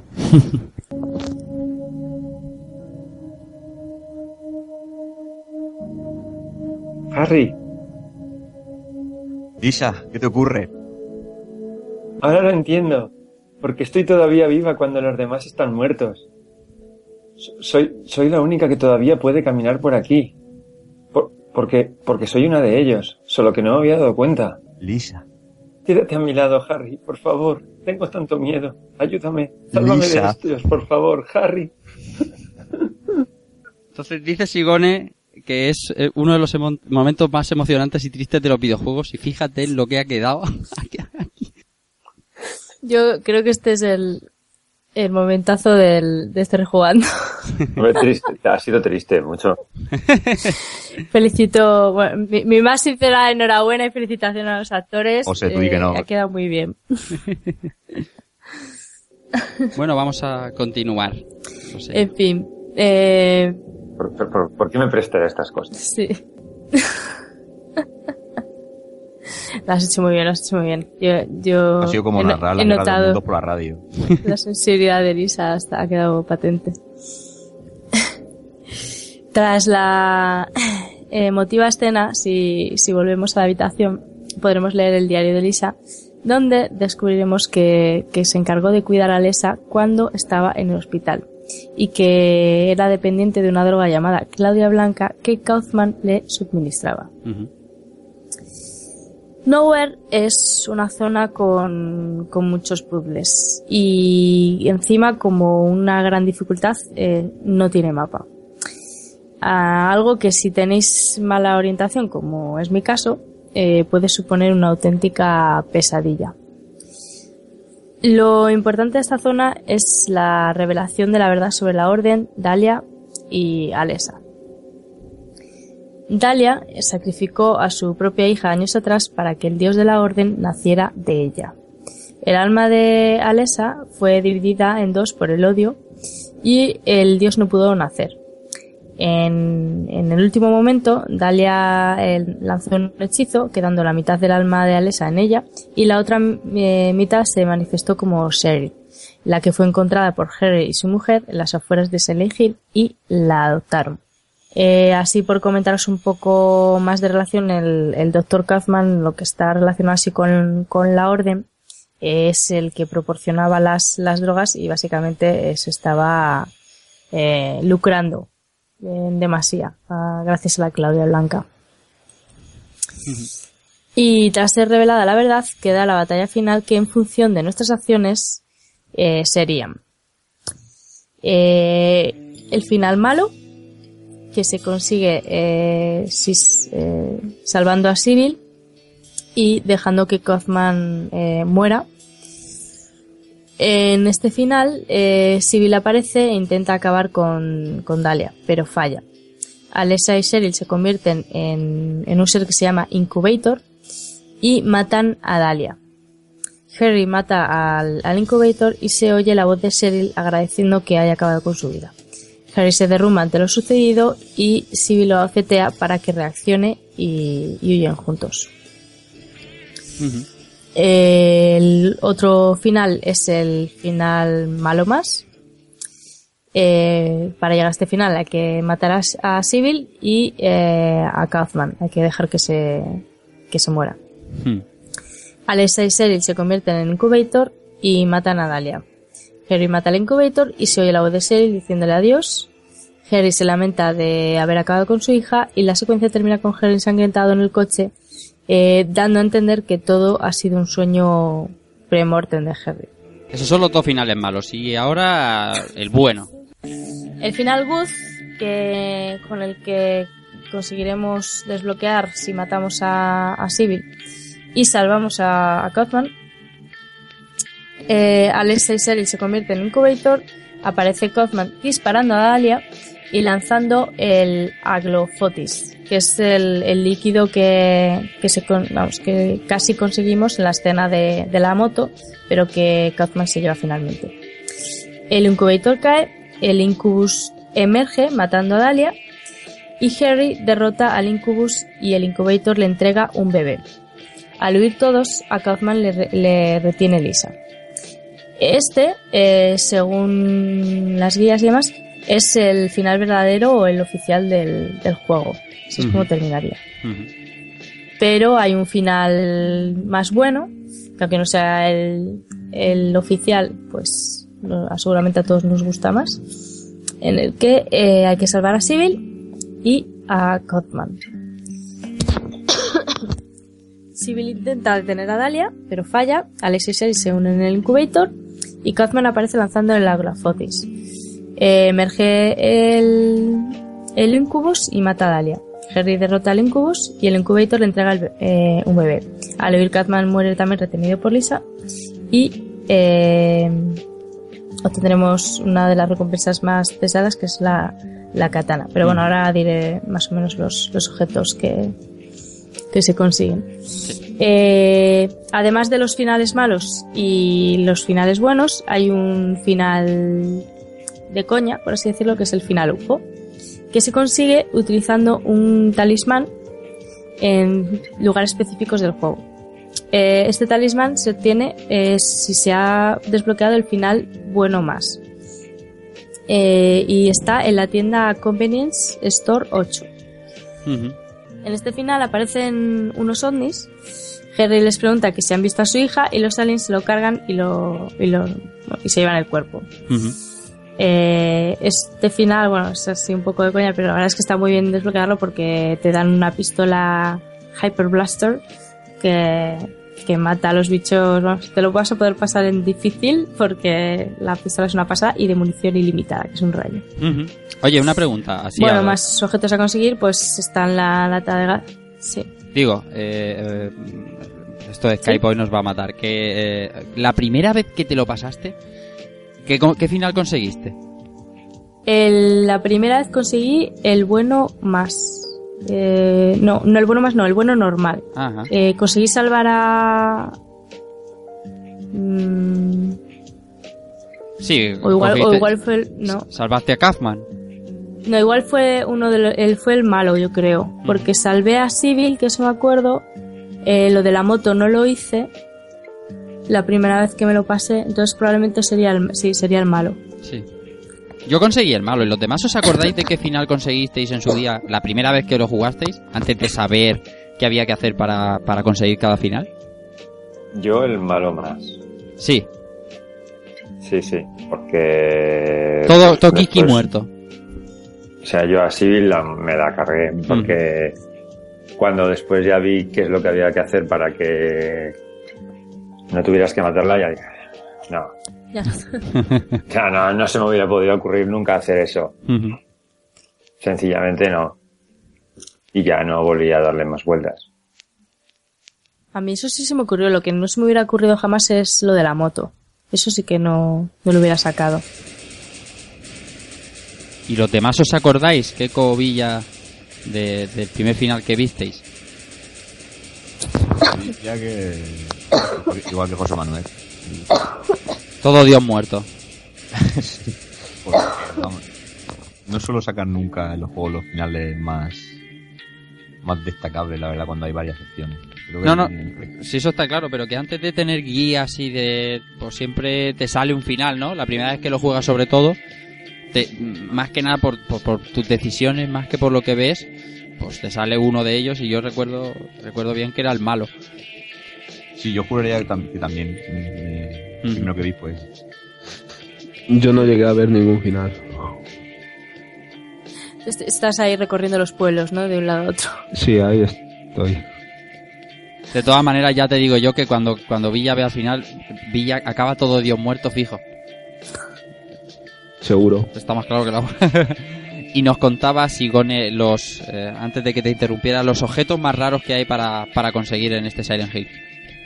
Eh, sí, de- a medida que se van desbloqueando finales te van dando objetos, ¿no? Los específicos de algunos finales es la pistola Hyper Blaster que, que he comentado con el, con el final del UFO, eh, la, la katana con el, buen, el bueno más y luego pues eh, están la lata de gasolina, la motosierra y el taladro neumático que es la- el arma que os decía antes que no me salía el nombre que esto se consigue al pasar cualquier final por primera vez.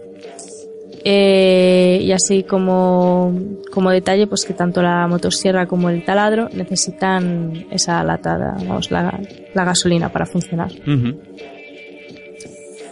Muy bien, oye, antes de seguir, eh, quiero hablar un- de un aspecto que siempre es muy nombrado, antes de... ya- ya nos queda poquito. eh, el aspecto técnico, técnico para la época. eh, porque siempre que hablamos de Silent Hill hablamos de niebla, hablamos de si era posta, si era un recurso de, de- que usaban, ¿no? Para, para meterte en la, en la ambientación, en la intriga. Eh, ¿Vosotros qué pensáis, eh, José Manuel? ¿La, la, la niebla está puesta a posta? ¿Está aprovechada? Yo creo que ambas cosas. Es un es un recurso técnico para enmascarar las, las capacidades o la, o la carencia de capacidades de la máquina, eso por supuesto.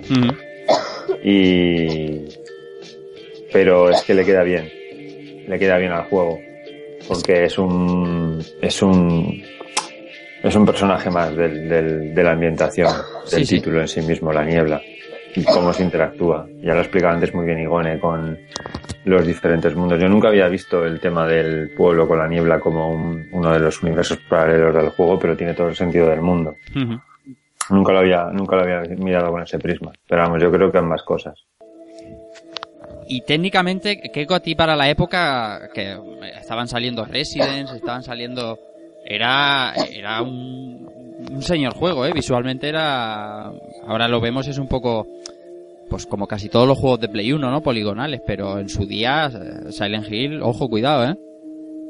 Pues se, ven- se vendía como, sobre todo comparándolo con la competencia, como que, que este juego sí que tenía entor- entornos en 3D, con su truco, ¿no? Porque como habéis comentado también, el, el tema de la niebla ayudaba bastante luego a generar ciertas cosas.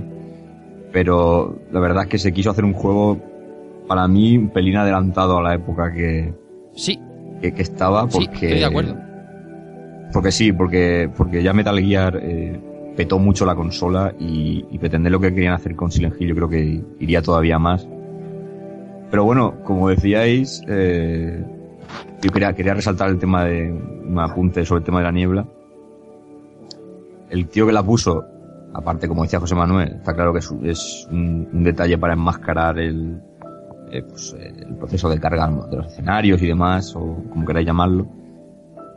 Pero es si, si dividimos el juego en, en otras zonas eh, la idea de, de no saber lo que tienes a más de dos metros siempre está presente. Cuando Eso nos es. metemos en un interior no vemos mucho más con la linterna. Eh, luego cuando tenemos algo más extenso la radio nos puede advertir de algo lo cual nos genera más tensión. Y, lo- y la niebla pues es un elemento de terror que, que es genial y eso técnicamente eh, pues eh, lo que tú dices, Rafa, hoy en día a lo mejor nos puede parecer un poco petardo por el tema de, de ya tantos años, Hmm. pero en su día cuidado porque se quiso hacer algo más grande de quizá de lo que se podía, a lo mejor incluso lo que se pretendía con Silent Hill 2. Mm. Pero bueno, había que, había que contrarrestar a, a Capcom de alguna manera y oye, para mí hicieron un, un gran trabajo y sobre todo el juego que siempre quiso tener Nintendo 64 y que más hubiese justificado la niebla, pero... Si, si me Ah, permitís la. Sí, sí, dime. la exageración, eh, Silent Hill parecía una pretensión un poco a mundo abierto. Porque sí que es cierto que estamos encaminados a, o sea, es pasillo en el sentido que tenemos que ir aquí y ahora allá, pero que nos podíamos, podías eh, moverte mucho ampliamente y había dos zonas de mapa y, y luego, por ejemplo, lo de la, el apartado de Kaufman y demás es algo que vas tú por tu cuenta de riesgo. No hay nada que te indique vete aquí o vete allá, o sea que, que sí que te- pretendía mucho. Sí. Otra cosa que no hemos hablado y que en su día a mí me dejó y hoy en día sigue gustándome es la intro. La intro ya te dejaba te dejaba te dejaba un poco a cuadros, ¿eh? En la época. Era bastante bastante potente. Estábamos bueno, estábamos acostumbrados, no. Eh, estaban las CGI de, de, de Squaresoft por todo lo alto, ¿no? Que, de- que eran como, como el culmen de, de la CGI, pero ojo, cuidado a la intro de, de este primer Silent Hill. La intro y, y, y la canción, ¿no? Que después ya las, las intros venideras siempre tenían ese toque, esa, Esa, melo- esa melodía que las hacía siempre distinguibles y, y, vamos, una, una intro de las más míticas de, de la- es que este juego, bueno, es de lo más mítico que tiene Play 1 entre la intro, entre el prólogo del juego, que antes no podía comentarlo, pero el prólogo del juego es, eh, hasta que nos matan por primera vez, es prácticamente de los mejores prólogos que se han visto en la historia de los videojuegos, o de los más recordados, y ya te digo, la intro, sello característico de, de, de los Silent Hill. Sí, sí. Tres cosas relacionadas con lo que comentas. Em, habéis comentado antes que técnicamente se parece como que se quiso llegar un poco más lejos de donde realmente se podía. Y hilando un poco con lo que comentaba ahora Kiko del prólogo, si os fijáis, em, el prólogo tiene un juego de cámaras muy guapo en uno de los pasillos que prácticamente no se vuelve a ver en el resto del juego más. Es Sí. una de las tomas que te empiezan a mirar así que la cámara no recuerdo si sube hacia arriba o baja hacia abajo. Entonces es una perspectiva casi imposible, muy cinematográfica, que está puesta ahí yo creo que por algo. Es como que mira, aquí vamos a darlo el todo para que te empieces a acojonar de lo que va a venir aquí, pero es que luego ya no pueden hacerlo todo el tiempo, ¿vale? Sea, eso, eh, el, tener el motor 3D te lo podía hacer si lo hacías con otra técnica diferente, por ejemplo, ti- tipo Resident, que al final es escenarios pre-renderizados, pues evidentemente no puedes hacer eso. O es más, mucho más complicado, pero aquí sí que podían hacerlo, pero claro, es tan, requiere tantos recursos el, el desarrollar todo el juego así, sobre todo por eso, por hacerlo de, de algo similar a lo que es un mundo abierto y demás, que no se vuelve a repetir en el resto del juego no se vuelve a repetir. Y también relacionado con el tema de la intro que estamos comentando. Es una intro que es, para la época creo que es, es bastante rara. Porque es un poco rollo, mm, una presentación tipo serie, porque te da como pequeños trozos. Es un, es un montaje con trozos de, de, de, de los vídeos que se van a ver a lo largo del juego, que no te cuenta nada, pero que te hace una introducción como si estuvieras viendo pues un, el opening de cualquier serie así de misterio de, de la época, rollo Twin Peaks o similar. Porque realmente la intro no te está contando absolutamente nada. Ves cosas inconexas que no... Sí, el que, el que la monta, desde luego, es, se podía dedicar a hacer trailers, porque trailers bu- buenos, de que no te, de- no te destrozan nada, porque incluso con el ritmo de la música pone secuencias que quedan perfectamente encajadas. Ojo a la referencia que acaba de decir José Manuel, que es una cosa que yo he tenido siempre, aunque la temática es distinta, Twin Peaks, Silent Hill, ¿eh? Ojo, cuidado. Siempre me ha parecido a mí ese rollo, ¿sabes? E- Esa serie siempre, siempre sale a colación. Sí, sí. Y luego, y luego un tiempo, tiempo más tarde, Alan Wake también muy, muy, muy similar todo lo que es la ambientación, el tipo de pueblo y yo creo que están bastante conectados al final también Alan Wake con este primer Silent Hill, bajo mi punto de vista, eh. Yo, yo quería comentaros una cosa que ha dicho José, de- del tema de las cámaras en el, en el prólogo y demás. Que fijarse si, si es bueno ese momento o, es- o ese movimiento de cámaras que en la película prácticamente lo calcan. O, o- o es casi muy, muy parecido. Con lo cual quiere decir que, que el tratamiento cinematográfico que se le da al juego en 1999, eh, en, en 2006 se estrenó la película y era, era tan, tan válido como entonces. A mí siempre me ha recordado eso, este, esta secuencia a algunas de las tomas de la película de Vértigo de, de que también eh, hace el uso de la cámara para reflejar los miedos que tiene el, el protagonista en ese caso. Aquí es otro, otro, otro, hacen otro uso muy distinto. pero la sensación de opresión y de, de- estar ahí jodido, porque justo cuando empiezan a hacer ese movimiento de cámara también es cuando empieza a aumentar el volumen de la música, empieza la, la música machacona esta de boom, boom. Hmm. Es, joder, es que te quedas, te, te quedas hecho polvo. Bueno, Igone, eh, continuando un poco con, con, con el guion, eh, nos, nos quieres hablar un poco de, de lo vendido, ¿no? De, vale, el juego es muy bueno, el juego es muy recordado, pero ¿cuánto se vendió Silent Hill eh, en el mundo? Pues acumula un total de 1.600.000 unidades en todo el mundo. L- Lo cual, bueno, no está nada mal, sobre todo para ser un juego de la época, pero sí que ha habido muchos títulos que en ventas le superaron lo que es en, en el momento de la, de la Play 1. Ujú.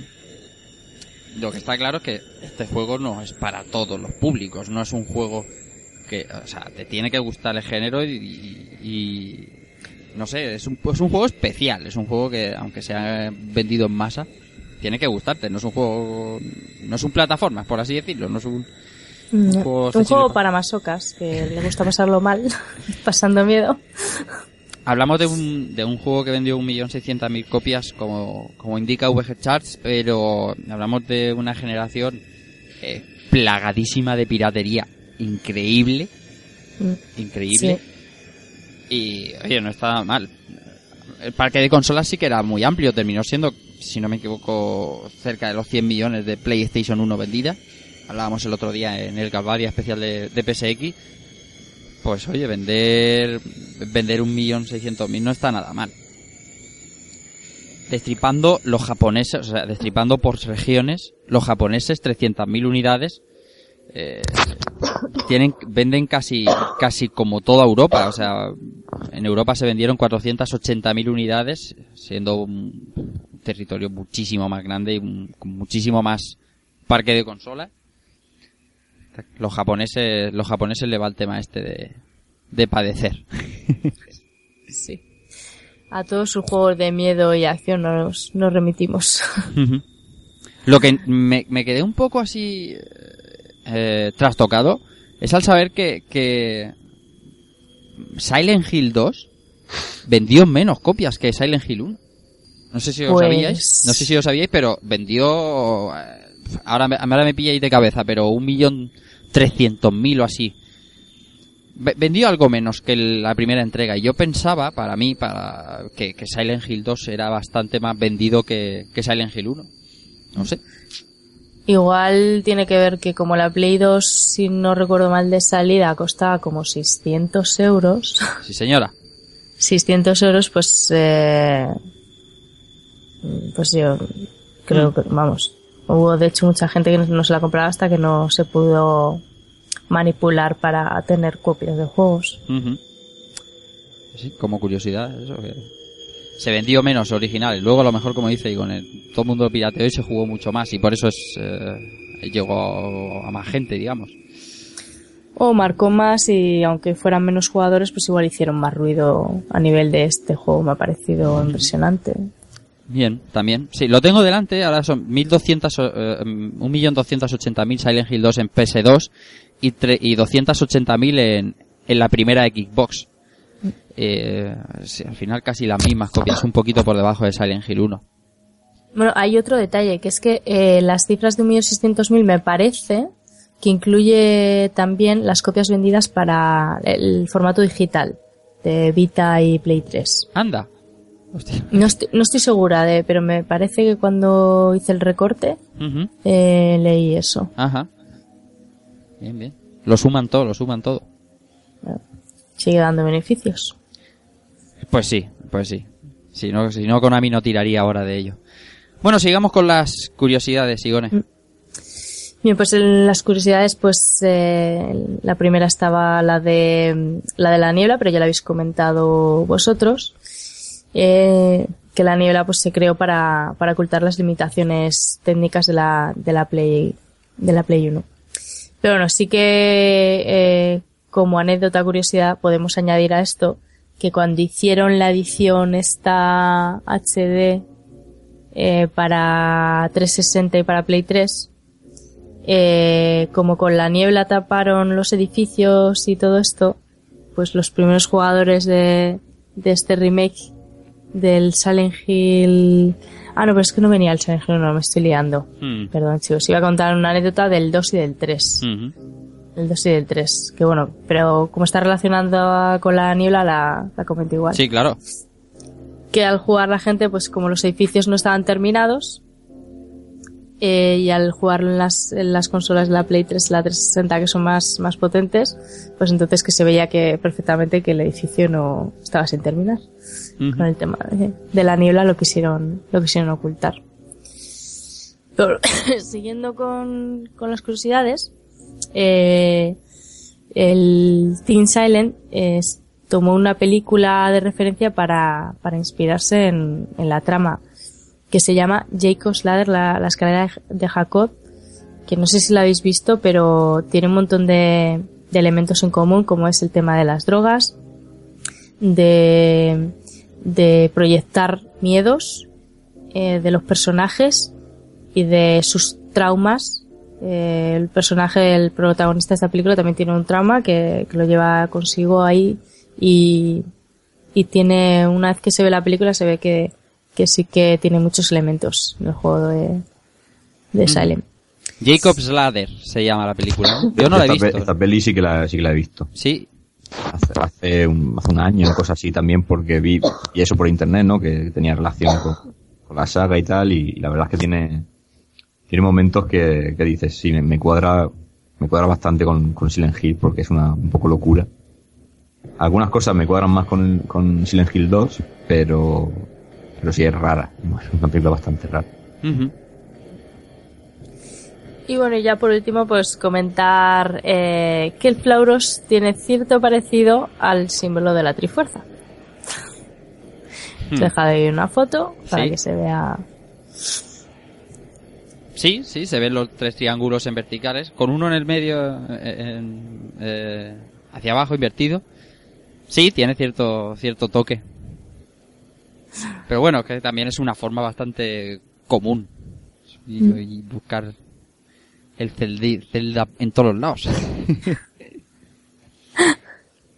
bueno, eh, Luego, luego nos damos nuestras conclusiones y los que nos, lo que nos dejemos de hablar del título, que sin duda será mucho, porque es un título amplísimo. No es uno de los arcades que nos pasamos en 40 minutos, pero antes eh, vamos a vamos a leer los comentarios. Vamos a leer uno cada uno eh, y así y así se nos escucha un poco a todos. Vale, empezamos eh, Keco Villa, José Manuel y luego yo, ¿de acuerdo? por ejemplo. Perfecto. Pero antes unos comentarios, unos audio comentarios que nos han dejado el compañero Albert Andreu de antes 77 y el amigo Doki Pani de Pulpo Frito y del Radical Dreamers que, que nosotros se lo agradecemos mucho que nos dejen estos audio comentarios porque así queda más, más patente su sentimiento por los juegos de los que hablamos. Así que vamos a escucharlos. Hola, buenas nit, buenas noches, amigos de lo oscuro y lo tenebroso. Pues nada, como, como no, no os puedo, no puedo asistir a la grabación de esta noche del programa, me he decidido hacer un audio comentario porque se me estaba haciendo muy largo por escrito. Y nada, estoy probando también aquí el Audacity, el Audacity ya que me echó bronca el otro día el señor Cristóbal con el por grabar por grabar con el con el QuickTime. Y nada, aquí estamos. Espero que estéis pasando una, una buena noche, entretenida. Y nada, pues deciros que para mí, pues Silent Hill es lo que es la definición de, de- un juego de terror. ¿Vale? Como Konami, pues supo adaptarse al, al género survival horror eh, creado de alguna manera por, por Capcom con su, con su Resident Evil. Podría haber hecho un- una copia del, juego de Capcom, pero, pero tiraron la casa por la ventana y decidieron apostar por los entornos 3D, dejar de lado los escenarios pre-renderizados y tratar temas menos típicos como, lo, como pueden ser los zombies, ¿no? Eso en su día pues fue todo un, todo un acierto, pero hoy en día técnicamente pues le, le- pasa factura, ¿vale? Como, como hemos dicho muchas veces ya en el programa, eh, los juegos en 3D pues la verdad es que han envejecido un poquito mal, ¿vale? Sobre todo pues eh, en esa época, ¿no? Esto no quiere decir que sea un, juego malo, ¿vale? Pero técnicamente para mí el, juego de Capcom ha envejecido mejor en este aspecto. Aún así, pues es, es un juego muy loco para la época. Porque. Porque aunque tuviéramos locuras ya, como, como juegos tipo. como el Darkseid, eh, Alone in the Dark, o juegos basados en el, Necronomicon y toda la. toda la. lo que envuelve a, a Cthulhu. Este es el primer juego que recuerdo que, que, llegase a los juegos, a las consolas, ¿no? y, y tratase el tema de la locura, pues como la trata desde un principio ya te deja claro que, que nada de lo que ocurra en el juego va a ser normal o típico. ¿Vale? Y uno de los puntos fuertes que más me gustan a mí de, de, del de Silent Hill, ¿vale? Son los puzzles, que no son puzzles normales o típicos como los podemos encontrar ahora en, en los juegos actuales, ¿no? Que son sencillitos, así de lleva una cosita para aquí, lleva una cosita para allá, ¿vale? Sino que son puzzles duros, ¿vale? De esos que te hacen, te hacen darle vueltas a la cabeza, de los que te dejan un par o tres de días encallados sin saber qué hacer, dando vueltas por el escenario, buscando pistas, buscando, mm, no sé, algo que te hayas dejado y tal. También son puzzles, al menos en mi caso, de, de coger papel y lápiz. ¿Vale? Yo estos días que he estado, he estado jugando a, a Silent Hill, pues he usado papel y papel y papel y boli para, para, para, para tomar notas sobre, sobre los puzzles. Y nada, cuando los cuando los resuelves, pues hasta te- incluso te crees listo, ¿no? Porque, has resuelto uno de los de los puzzles. Eh, esta es la parte que, a mí más me, me gusta de Silent Hill, teniendo en cuenta también a la, la historia. Pero sí que es cierto que yo tengo una pequeña pullita para el juego. Y esta es el, combate. Estos días he estado jugando y la verdad es que se me ha hecho bastante complicado de que ningún enemigo me diera el primer toque. Siempre, siempre había. Siempre te dan ese toquecito que dices, ¿cómo puedo evitar que, que no me dé este, este toque? ¿no? Quizás que soy patata, quizás que no sé usar los, los movimientos laterales que tiene con los gatillos, pero no sé, las armas cuerpo a cuerpo se me hacen, se me hacen difíciles de usar, mm, lentas, no sé, no sé, no sabría bien bien cómo, cómo definirlo. Eh, yo creo que no sé si es que estoy acostumbrado al control actual o qué, pero pero la dificultad de este Silent Hill quizás sería menor si, si el control estuviera un poquito un poquito mejor para mi gusto. Y poco más que deciros, mm, porque seguro que Igor nos ha contado todo sobre este juego y parte de la saga, que, que sé que, que- que esta saga le vuelve un poquito loca, y no es para menos, porque de locura hay un rato en la saga. Y nada, solo recomendar a los que a los que no lo habéis jugado, pues que, que lo probéis. Que sí que es cierto que a lo mejor se hace un poquito duro por el tema del control, pero que la historia y los puzzles valen la pena. Que no uséis internet o que, tardéis en hacerlo, ¿vale? Porque esa satisfacción de resolver algo por ti por ti solo pues es muy agradable. Que la parte técnica pues sí, ha envejecido mal, pero la sonora es todo lo contrario, con esa banda sonora y esos FX que, que, ayudan a suplir las carencias técnicas del título y crean una de las mejores ambientaciones en un videojuego que yo recuerdo. Con esos momentos de silencio, por ejemplo, en el que solo escuchas la radio y está todo oscuras y no ves dónde está el enemigo. Vaya, es todo, es todo muy loco. Y nada, espero que hayáis disfrutado del, o que estéis disfrutando del programa y solo me queda pues, pues desearos a todos felices fiestas, tanto a mis compañeros del programa como, como a toda la audiencia y que, que creo que no grabaremos ningún programa ya antes de final de año. Así que nos vemos, eh, nos vemos el año que viene eh, con las pilas cargadas y con, con nuevos programas. Un saludo a todos.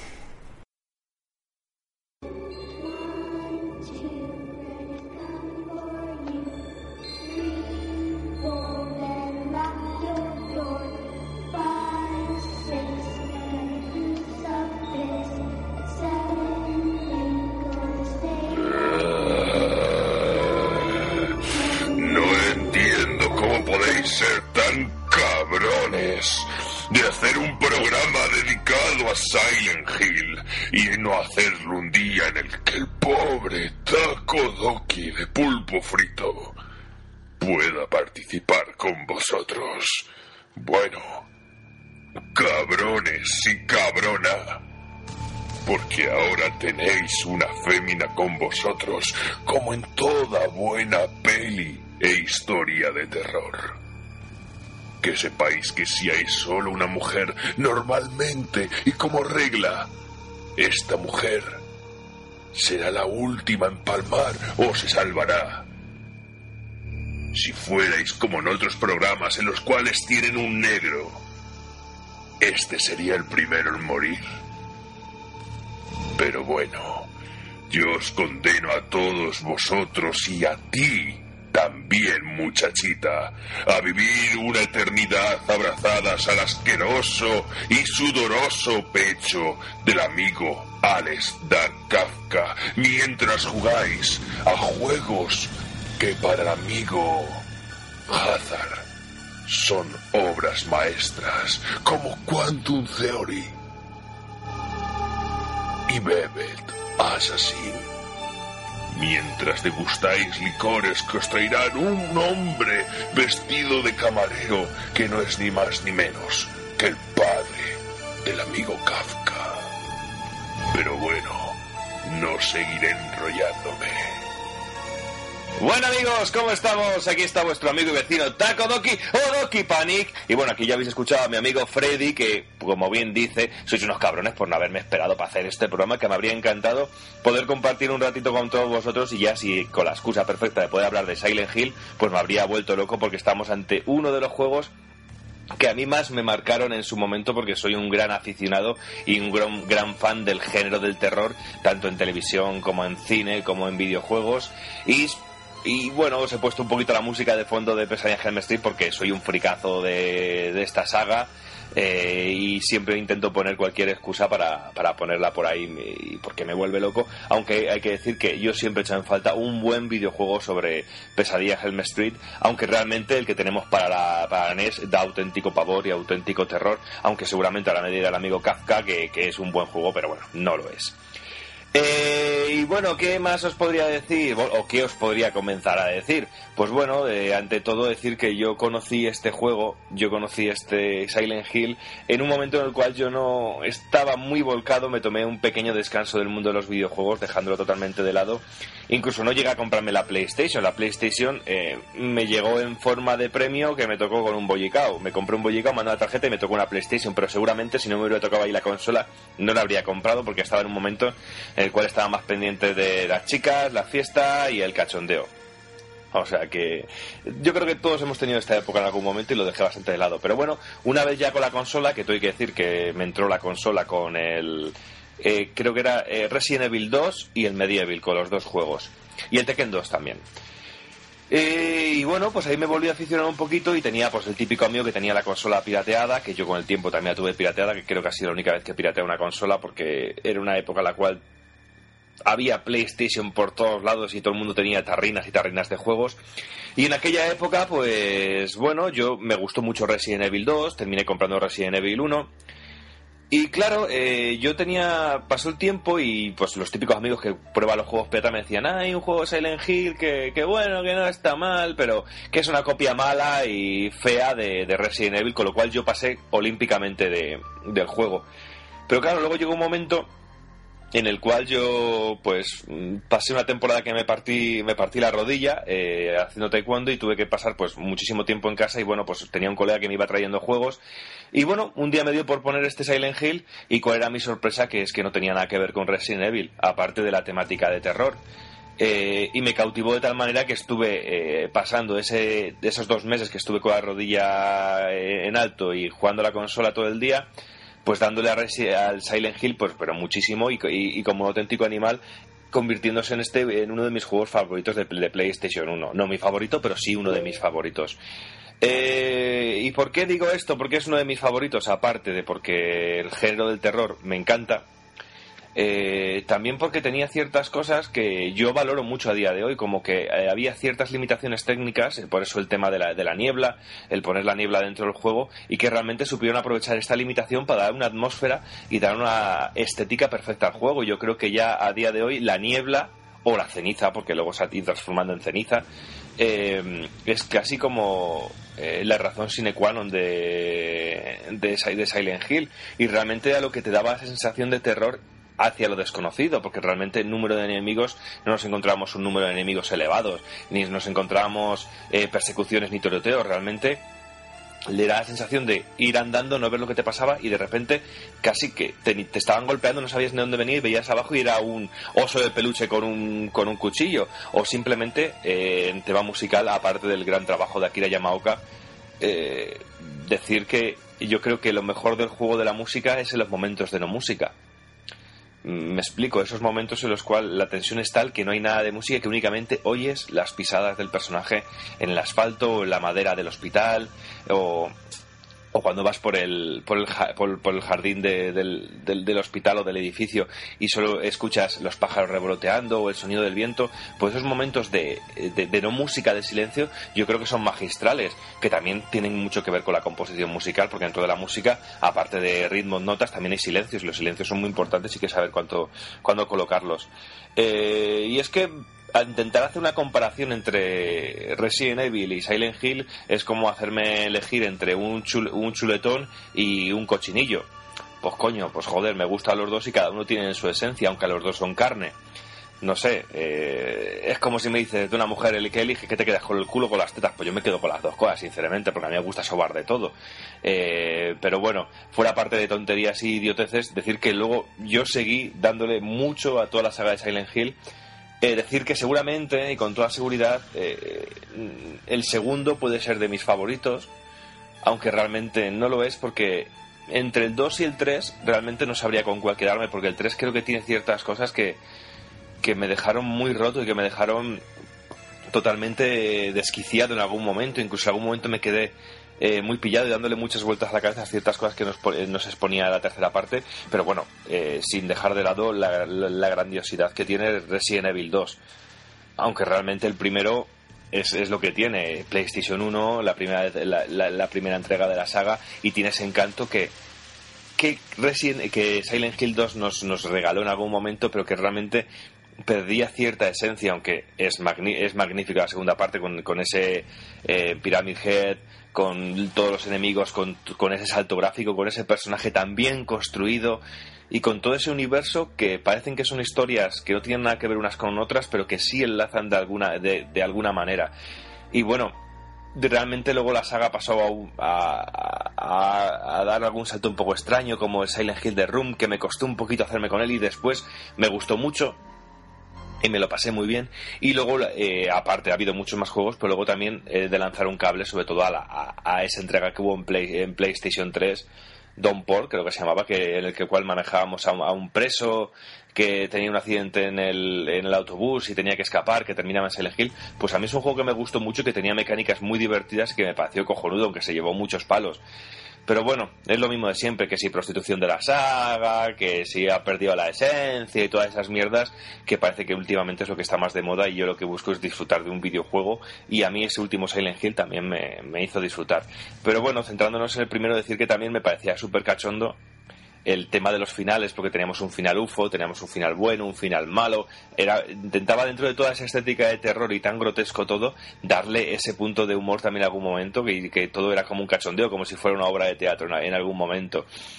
Pero bueno, simplemente increíble, una mecánica muy divertida y alguna- aunque a día de hoy se puede hacer un poco tosco jugar a este primer Silent Hill, pero creo que no ha envejecido tan mal como puede parecer. Hombre, si ponemos el, si le ponemos a alguien el, el CD del juego y lo ve de primera, dices, coño, vaya pixelacos y vaya, vaya tal, pero realmente yo creo que el que conoce el juego y lo ha disfrutado al verlo sí que puede seguirse, puede ser perfectamente disfrutable y yo no hace tanto, hace un año aproximadamente, me lo volví a pasar en, en, en- en- la PlayStation, no sé si fue en PlayStation 3 o en PS Vita que lo, que lo, que lo descargué y lo está, lo está volviendo a jugar y me ha gustado, y me ha gustado muchísimo otra, vez, aunque lo tengo original en, en PlayStation 1. Y como curiosidad y como así anécdota, decir que cuando puse el juego la primera vez, eh, es, es imposible sobrevivir los primeros momentos del juego, porque te tienen que matar para llegar a la, a la escena del bar cuando te encuentras con la policía. Pues yo no os mentiré si estuve por lo menos, no sé, pero estuve dando vueltas para intentando esquivar al, al oso que me, quería matar y un buen rato hasta que dije, bueno, pues no sé, me dejaré matar y, y morí me y era eso. realmente, pero me pareció súper grotesco los momentos más heavy del juego, sobre todo al principio, cuando entras y te encuentras un tipo despellejado y crucificado en una pared. No sé. Cosas que realmente que a nivel de terror yo creo que Silent Hill eh, ofrecía un terror más, más puro que lo que podría ofrecer una historia como Resident Evil, que no dejaba de ser una película de clase B eh, llevada al mundo de los videojuegos. Con todo mi respeto, que yo soy muy fan y muy amante de- del cine de terror de serie B porque me lo paso muy bien y disfruto mucho. Y el cine de casquería me encanta. ¿Sabes? Ver una película como Las colinas tienen ojos o todas esas cosas me vuelve loco y me, y me encanta. Pero bueno, chicos, no me enrollo más, que ya llevo un buen rato. Solo eh, deciros que estoy deseando volver a escuchar el, el poder escuchar el programa, porque seguro que habéis hecho un guion fantástico. Y que bueno, que espero que pueda volver a pasarme dentro de poquito con todos vosotros eh, ahí por rejugando cuando habléis de algún juego así que, el cual yo pueda aportar. Porque muchas cosas de las que habláis yo no las conozco porque es imposible conocer de todo y aprendo muchas cositas con vosotros porque parece que hacéis un trabajo de, de guiones fantástico y, y que bueno chicos, que un abrazo y que os echo de menos desde nuestro encuentro en Retro Barcelona y que espero que nos podamos reunir juntos y bueno, un besito a toda la audiencia de Rejugando. Un beso, hasta luego.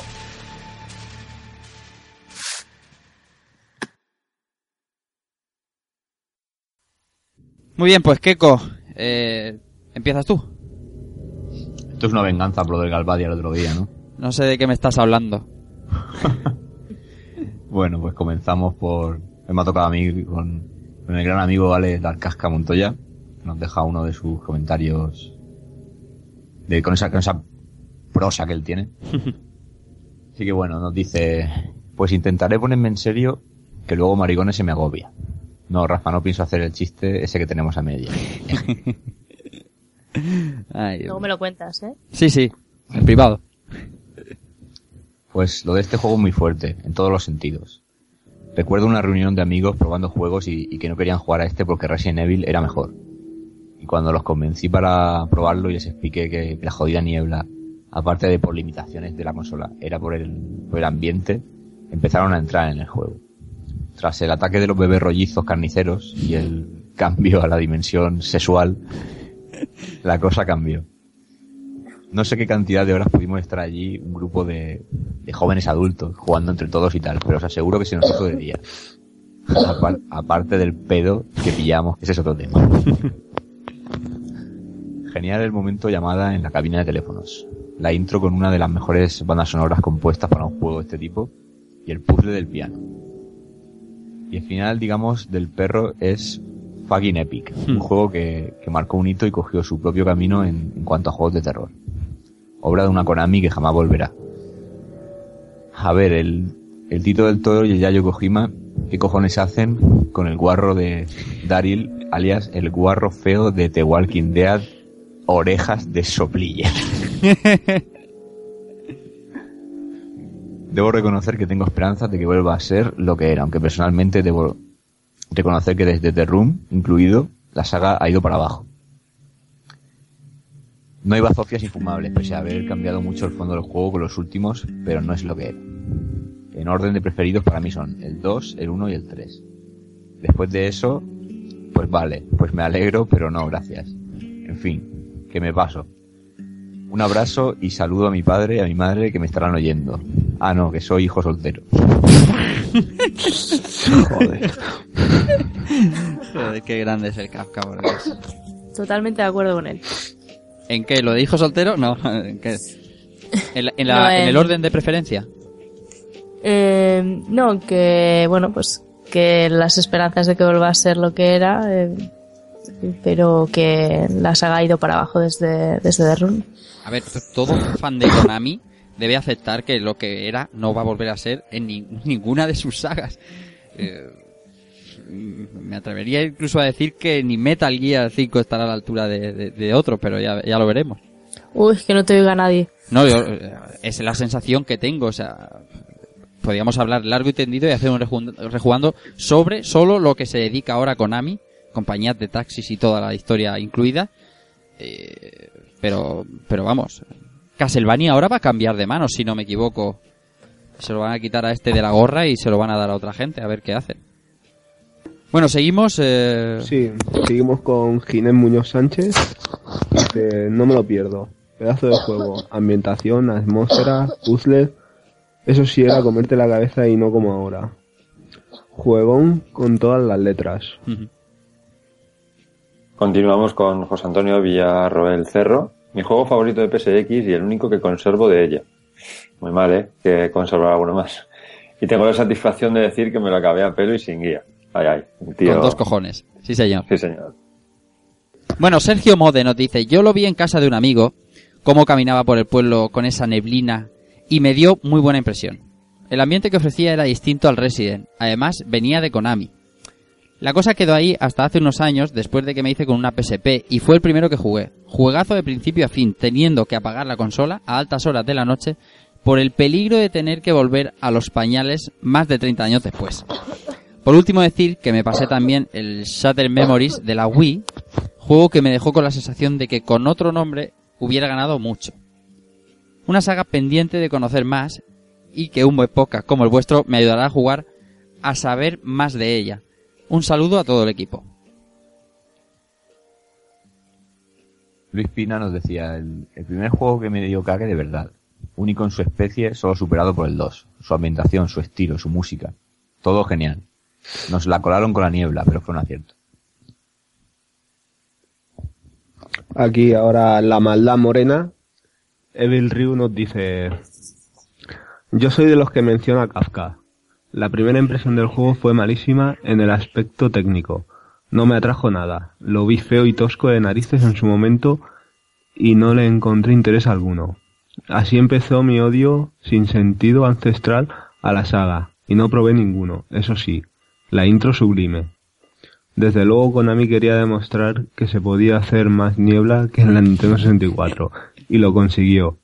Hasta en una consola superior como PS2 y sí Kafka, la, ne- la niebla es para dar ambiente, como en la discoteca. Bien, Pedro Muñoz Reines nos dice, me gusta mucho vuestro podcast, chicos, y lo dicho, si algún día os animáis a hacer un especial Legacy of Kain de la saga en general, avisadme. Eso apúntatelo, José Manuel. Sí, bueno, eh, todo llegará. Todo llegará. Madre mía. No hay que contar ahí de los Blood Omen, madre mía. Miguel Ángel Duque Rodríguez dice, hola jóvenes, gracias por lo de jóvenes. Este título lo probé yo, modo Jack Sparrow, como era costumbre en esa época, después de sufrir eh, más que falete en un vegetariano en sitios como la comisaría de Raccoon City, joder, la gente en las lunas de Marte, con Doom, etcétera. Eh, y cuando pillé este juego, lo puse, empecé a andar entre la niebla y entre eso el agujero enorme que se había, que decías tú, ¿esto qué coño es? Las cámaras del primer pasillo, los churretones de la sangre, me pusieron la patata a más de a mil y, a más de mil voló mi consola. Fijo que será un gran programa. Un saludo para todo el equipo de Rejugando y para los oyentes. Muchas gracias, Miguel Ángel. Bueno, César Navarro del Olmo nos decía, juegazo. Empecé a jugarlo en inglés y cuando iba por la mitad más o menos, un amigo me dijo que se podía cambiar el idioma en opciones y comencé de nuevo en español. Agobiante ambientación, cada vez que sonaba la radio, los pelos se me ponían de punta y me volvía loco buscando al bicho que estaba cerca. Llegué a ver varios finales, incluyendo el del OVNI. A mí me pasó lo mismo. Lo jugué en inglés bastante tiempo. Hasta que me di cuenta, digo, ah, que se puede cambiar. Sa- ¿Sabéis por qué os pasa eso? Porque no venís de jugar al PC. Los que veníamos a jugar al Eso es PC, lo primero que tú, eh, a- arrancas un juego, lo primero que vas es a las opciones para ver todo lo que tienes que bajar para que se pueda jugar. Amén, amén, hermano.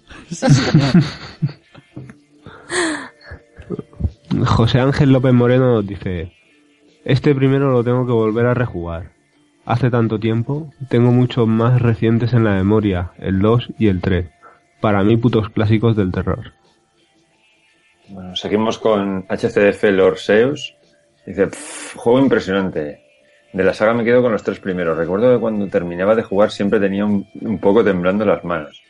Ya desde su intro con esa magistral música que te metía en la historia de Silent Hill, una vez jugando se quedan guardadas a fuego el crepitar de la maldita radio al tener cerca un, cabrio, un cabronías maligno y esas malditas sirenas. Después de estas, la oscuridad más absoluta solo rota por tu pequeña linterna. Un saludo, gente de Rejugando, por vuestro magnífico trabajo. Otro a ti. Muy bien, seguimos con eh, Jonathan Casanova. decir, sobre todo Jonathan Casanova, que eh, lo conocimos en Retro Barcelona, es un hombre que vive en Canarias, se fue a Asturias en avión y se metió 10 horas en coche para irse a Retro Barcelona. un, un testimonio impactante. Bueno, eh, en aquellos años el terror psicológico era que mi padre me pillase fumando. Y nadie sabía de cine de terror japonés, así que este juego me pilló totalmente por sorpresa. Con permiso de con permiso de Metal Gear Solid y tal vez de Resident Evil, este es el título que más me marcó en los 32 bits. Miedo de verdad y mucha niebla. Juan Carlos Molina nos decía, dígase esto que es para mí Silent Hill, el juego de terror auténtico de PSX. Una mezcla brutal de sensaciones terroríficas de verdad, censurado injustamente en algunos casos. Habrá quien diga que el, el Resident Evil es más terrorífico, cosa que para mí no es verdad. Este juego te sumerge en una atmósfera completamente diferente a la de liarte a tiros con zombies de película de serie.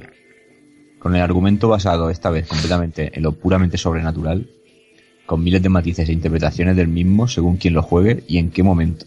Pero para mí es ideal jugarlo a partir de la hora bruja con una tenue luz en el cuarto, prestos a sumergirnos en esta bizarrada sin igual, llena de gore y cenobitismo. Un juego imprescindible para la máquina de Sony. Saludos a, a gente. Y para acabar tenemos Gaber que nos dice, ahora en serio, me perdí la oportunidad de comentar antes de la grabación, pero aún así comento.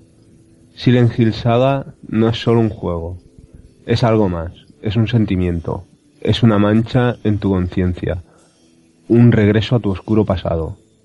Eso sí, quizás en- este sea el, el que más terror físico nos ofrezca de todos. Si no me equivoco, el único en el que los pecados no son nuestros y solventamos, o al menos intenta, los errores cometidos en el pasado de terceras personas y evidentemente intentar evitar los que pretenden cometer en un futuro. Una joya que no solo te hace mamar lo que ves y oyes, también algo que solo se palpa la simbiosis de todo ello. Y no me equivoco, seguramente al decir que es el único juego que hace que esta simbiosis nos transmita un terror que nace en nuestro interior y no necesariamente tiene por qué exteriorizarse, con un grito o un sobresalto, cosa que hace que sea aún más terrorífico. Cuando uno siente miedo de verdad no grita, solo se te acelera el corazón y piensas, solo piensas, el por qué y de qué tienes miedo si aún no hay ni un solo enemigo en pantalla. Y entonces te das cuenta que ese sentimiento solo puede ofrecértelo Silent Hill. ¿Qué te parece el Gavers? Sí, señor. ¿Qué te parece? ¿Qué te parece? Es un grande el Gavers, hombre. Pues muchas gracias a todos los comentarios. Joder, ¿cuántos comentarios hoy, eh? La verdad es que se nota que Silent Hill es un juego que, que mueve a gente. Y, y gracias a todos por haber comentado. Eh, como, como diría Leticia Sabater, lo único que pido yo es perdón por el retraso, ¿no? Porque teníamos que haberlo grabado hace dos semanas y, y, y mira, por lo menos el comentario de Gavers ha podido entrar en el programa y eso, y eso está bien. Bueno, eh, para ir terminando con Silent Hill eh, y, y dejaremos ahí con el último lugar, vamos a vamos a dar unas conclusiones, ¿no? Con qué te quedas, con qué eh, esas cosas que nos gustan a nosotros. Empezamos, eh, por ejemplo, José Manuel, tú. ¿Qué conclusiones decías? Sí. Ah, bueno, pues a ver, es de los pocos juegos que de verdad me han hecho pasarlo mal, pero mal de verdad, y en el buen sentido, no pasarlo mal porque el juego sea una mierda. eh, no sé, fue una cosa muy rara este juego, la aparición de este juego en, en, en PSX. A mí me gustó mucho en su momento, no hasta el punto de sacarme todos los finales, como ya he dicho, yo me lo pasé una vez, lo disfruté y, y seguí con otro, porque claro, como, como tenías prácticamente todos los que querías de PlayStation, pues, pues había mucho que jugar. Sí. Y nada, que lo tengo muy buen recuerdo. Sí que es cierto que jugarlo ahora se hace un poco durillo porque pues pues eso es un juego en 3D es un juego de la época de PlayStation y envejecen mal es un hecho. Pero bueno si obviamos este punto pues el juego es un juego verdaderamente totalmente recomendable. No sé si hay mucha gente que todavía no lo conoce nada, ningún juego de la saga, porque la saga es una saga bastante extensa. Y es una saga bastante extensa que además empieza en el año 99, no son sagas también como otras que llevan muchos otros años ya, o sea, es bastante bastante actual todo ello. Entonces yo entiendo que la gente más quien más quien menos habrá jugado uno. Bueno, y si hay alguien que no lo ha jugado, pues de verdad que le doy un tiento porque merece mucho la pena. Merece mucho la pena. Tanto este como, como el 2 o el 3 son, son juegos que hay que, hay que jugar. Eh, Villa. Pues la verdad que yo este juego en su día no, no lo jugué ni, vamos, ni, ni lo llegué a ver ni nada. Y para aquí, para el programa, lo, lo he jugado un poquito y es lo que le decía a Igone antes cuando entré a revisar el, el guion antes de, de- de grabar, que le voy a tener que dar una oportunidad porque todos los comentarios y todo lo que habéis hablado vosotros y todo eso, digamos que lo, lo que hace grande al juego es la ambientación y la tensión que te, que te hace tener y bueno, eso es es muy diferente a lo que ofrecía Resident Evil porque Resident Evil si en ciertos puntos es cuando te daba la, la tensión y el, el miedo ese aquí digamos que es todo el juego Sí. Pues, y, y sobre todo aquí seguramente que está conmigo que es un juego para jugarlo en compañía Pues sí, recojo el testigo y te lo digo que sí, porque por un, por un hecho que te voy a decir muy claro. Eh, a día de hoy yo tengo la, la edición, digamos, coleccionista de Silent Hill 2, pero es una unidad estática en mi colección, porque o juego con alguien o, es que ni lo toco.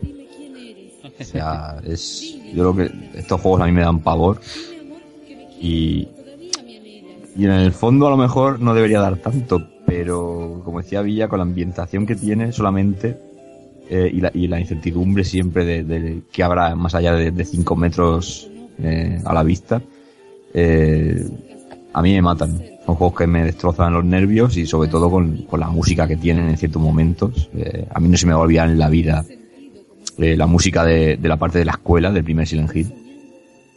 Cuando la escuela, digamos, se tiñe de, hacia la otra dimensión y tal. Y, y llegó un punto en que yo ya tampoco, o sea, perdía el norte, no sabía ni para dónde tirar, no sabía si estaba dando vueltas en círculo porque no conseguía, digamos, eh, calmarme y tirar por la senda correcta. Y eso, que- lo que quiero decir con todo esto es que eso es un- el punto a favor de este juego, ¿no? Si, quieres eh, imprimirle miedo a la gente, desde luego lo consiguieron y, efectivamente, o sea, Resident Evil yo le tengo mucho cariño y, quizá incluso me guste más como saga, pero pero en el tema de 32 bits, el mejor juego de terror que existe claramente es Silent Hill 1 sin, sin duda alguna. Muy bien, antes de Igone, yo, yo eh, como, como que me conoce sabe, no soy en absoluto fan de, este tipo de juegos survival horror o de, terror o como queráis llamarlo. Pero me pasa una cosa, y me pasa, me pasó con Resident Evil 2 cuando trajo Villa y, y- me ha vuelto a pasar ahora. Y, y es que o me he hecho un tipo más duro o en su día me costaba mucho más jugarlo. eh, no por el miedo, no, sino por el, como, como ha dicho, creo que José Manuel Cristóbal, no, por la opresión, por el agobio. Eh, me costaba mucho jugar este tipo de títulos, eh, sobre todo Silent Hill, y ahora no me ha costado tanto, me ha costado bastante menos y, y me- he sentido más cómodo. Como ha dicho José Manuel también, es eh, dificilillo jugarlo hoy en día, pues, se te hace un poco duro por jo- joder, es PlayStation y es todo en 3D y, y- y tiene que costar. Pero pero me ha gustado, me ha gustado me ha gustado eh, un título que tenía olvidadísimo, olvidadísimo de verdad. Me ha gustado volverlo a, retomar, volver a, encontrarme delante de esos puzzles super cabronos que obviamente para hacer rejugando he tirado de, de internet para resolverlos porque porque me gustaría tener el tiempo para resolverlos, no no lo tengo, pero lo he disfrutado, lo he disfrutado mucho. Eh, yo cuando cuando Igone se unió a rejugando y dijo, primero que voy a hacer es Silent Hill, dije, ostras. Además creo que lo comentaba con Keiko y con Villa tomando café un día y dijimos, ostras, tú qué duro, ¿no? Silent Hill, vamos a pasarlo mal. No, no, no, ni mucho menos. Lo he pasado muy bien y me ha encantado retomarlo.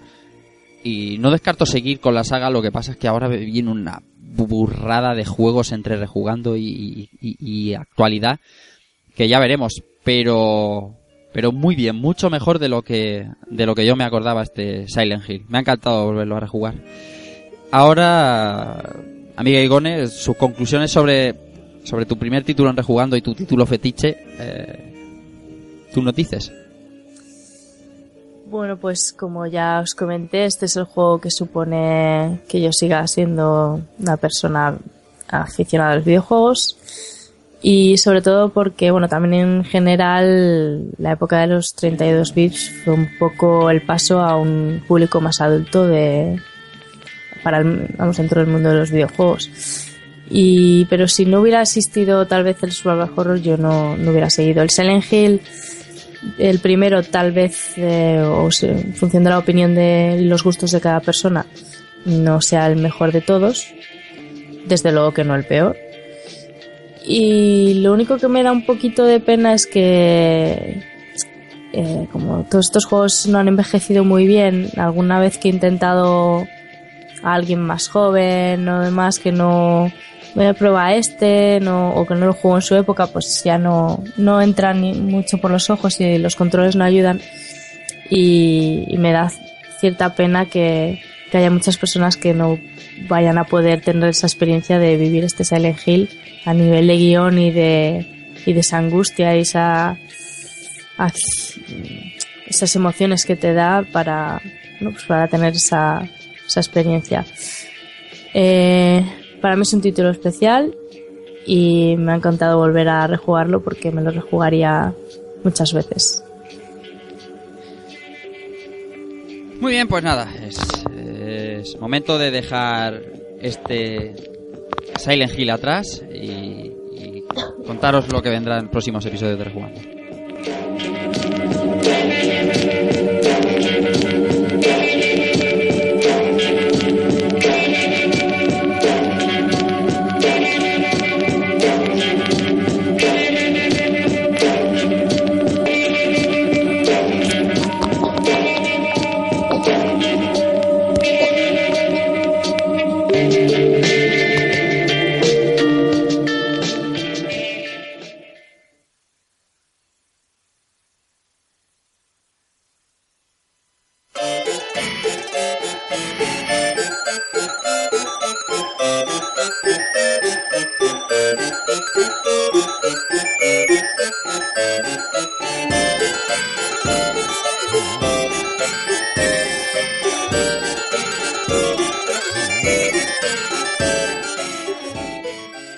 Salimos de Konami y nos vamos a meter en la otra grande, en otra de las eh, grandísimas japonesas, nos vamos a meter en Capcom y traeremos, una vez entrado ya 2015, eh, posiblemente a fecha de 9 de enero, traeremos eh, esta música que suena, que suena de Midnight Wonders. Vamos a traer el Three Wonders de Capcom, o como bien apunta José Manuel Cristóbal, el Two Wonders y el otro.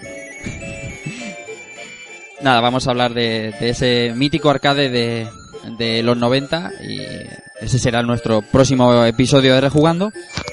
Después vendrá Keko con su Parasitive, si no me equivoco, Keko. Sí, ya que estamos este año, o bueno, ya comenzaremos en el próximo año, pero seguimos con el tema del terror, pues nada, vamos a hablar de un juego que, que no, no pudo disfrutar todo el mundo y que, la gente lo debe de conocer. Si hay alguien que todavía no lo conozca, pues se lo traemos nosotros. Pues sí. Eh, bueno, pedir disculpas porque uno de los títulos que anunciamos eh, y que iba a traer yo era Background History eh, debido a, fiestas navideñas y a que es un título que nos va a llevar un, un gran número de horas, no solo a mí, sino a todo el equipo de Rejugando. Creíamos que no era conveniente hacerlo ahora, pero que lo vamos a hacer pronto, que no os preocupéis, que Background History va a venir a Rejugando sí o sí. Y por eso ahora vamos a hacer Three Wonders, porque es un título, digamos, más eh, relajado, que después de este, de este Silent Hill, Resident Evil 2 y hemos hecho títulos eh, que nos llevan demasiadas horas y ahora vamos a hacer algo más relajado. Bueno, después eh, le tocará a Villa, José Manuel y Ice, que creo que tiene por ahí preparando StarCraft 1. eh, José Manuel que está hablando también de por, por, por grupo interno de, de, de balones de fútbol, no sé al final lo que hará. ¿Tú tienes, José Manuel, algo más o menos visto? Creo que voy a hacer el run and gun de Konami de básquet. Muy bien, muy bien, muy bien. Pero no lo tengo todavía decidido. Todavía no está decidido, bien, bien. ¿Y Villa más o menos lo tiene claro? Uf, pues tengo ahí algún candidato, pero no, no da claro aún. Pues nada, eh, a Igone ni le pregunto, porque cuando le toque ya dentro de un par de meses, eh, que nos lo, que nos lo avance. Pero tendrá algo ya por ahí seguro en mente. Eh, estoy en, en grandes tesituras. ¿Sí? Porque no sé por dónde decidirme, pero a ver, que toda, pero ya, ya adelantaré más adelante en donde me, me muevo. Yo al principio, como cuando empezamos rejugando, lo tenía todo tan claro decía Sonic y después lo que venga. y tú a pasar un poco. Silent Hill y después ya veremos. Madre mía, tengo ganas de hacer otro Sonic, ¿sabes? Pero bueno. Cada cosa a su tiempo, así que nada, ahora vamos a poner otro tipo de música y vamos a despedirnos.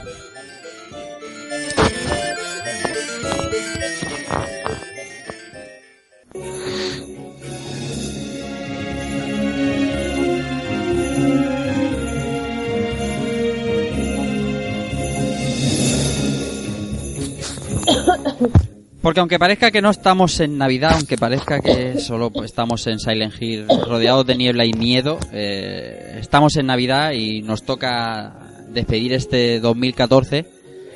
Eh, y no pongo la canción habitual porque, porque, bueno, luego lo cuento por qué. Pero, como siempre, eh, vamos a ir en el mismo orden. Eh, amiga Igone Martínez, muchísimas gracias por el, por el guion de este Silent Hill, por traerlos aquí a rejugando y, y, y hacérnoslo jugar de nuevo, revivir aquella sensación del 99. Porque como te he dicho personalmente ha sido, ha sido estupendo. Y muchas gracias. Gracias a vosotros, compañeros, eh, por compartir todas vuestras vuestras experiencias Silent Hill. Bueno, amigo Antonio Serrano Queco, por ir en orden inverso, se nos acaba 2014 y toca despedirnos. Pues sí, ha pasado volado, hay que decirlo. Sí, señor. Y nada, eh, pues como siempre, encantado, felicitar las fiestas a, a Navidad y el 2015 a toda la audiencia. Y a todos los compañeros también. Acordarme también de, de los compañeros que hoy no han podido estar en el programa. Y bueno, eh, pues eso, a abarcar otro, otro nuevo año. Ahora ya con los dos proyectos de Rejugando y el Galvadia. Y nada, eh, hoy también había que estar aquí para, para apoyar a, a Igon en, digamos, en su bautismo de fuego en el programa. en el fuego. Aunque con un juego que a mí me ha hecho pasar un poco de insomnio, pero también, también hay que decirlo. Y nada, que ha sido un placer y que nos vemos el año que viene y que viva San Lorenzo de Almagro. Bueno, amigo Villa, eh, nos vemos en 2015. Por supuesto, después de este año maravilloso, con este juego que, que despedimos el 14 y ya a ver lo que se viene el próximo año y lo mismo que, que decía Keiko, felicitaros a todos las fiestas, a los amigos que nos oyen, al equipo, a los que no han podido estar hoy y a darlo todo para el próximo año. Claro que sí. Amigo José Manuel, eh, nada, nos vemos en pasar todo esto de turrón. Sí, sí, ya.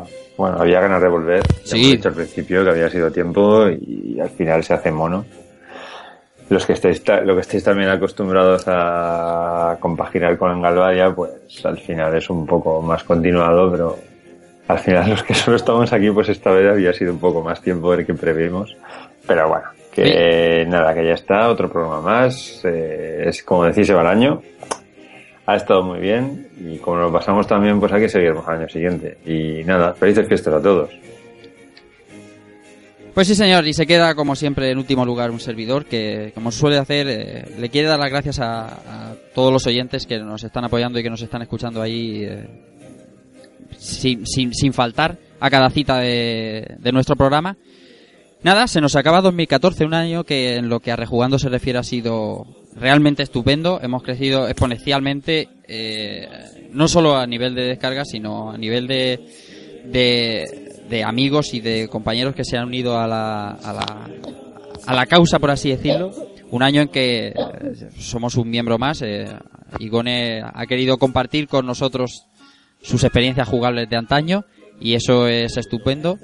Un año en que nos hemos reunido el grupo de Rejugando varias en varias ocasiones y eso es estupendo. Además, eh, en muchas más que el año pasado, no solo en festivales retro, que también, que creo que no nos hemos perdido ni uno. Hemos ido a todos los que hemos podido y damos gracias a todos los organizadores por contar con nosotros, porque este año han sido, nos hemos hecho una ruta española a lo grandísimo.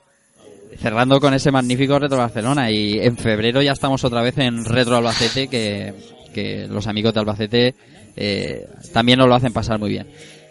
Así que yo reitero las gracias a todos y espero de 2015, sinceramente, que sea solo como 2014, que sea tan bueno como 2014, que nos podamos reunir cuantas más veces mejor y que espero que estéis ahí después del turrón, eh, aunque estéis un poquito más gordos, ahí estéis eh, para seguir escuchándonos, para seguir comentando y seguir contando vuestros recuerdos como retrojugadores.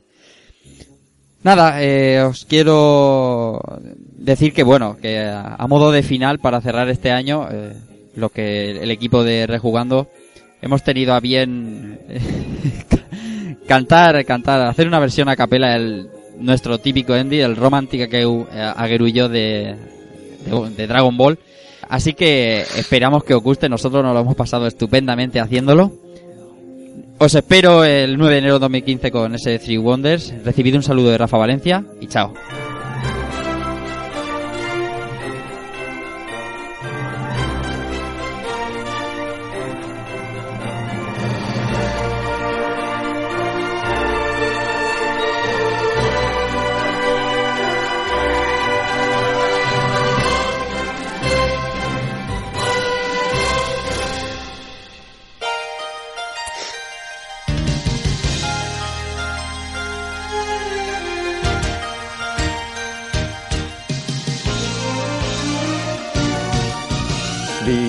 Free as you can be. A childlike love of fantasy. The world is a mystery for you and me. Benetan gogorra, tazarta, bazara inoiz, ez geratu txira begira.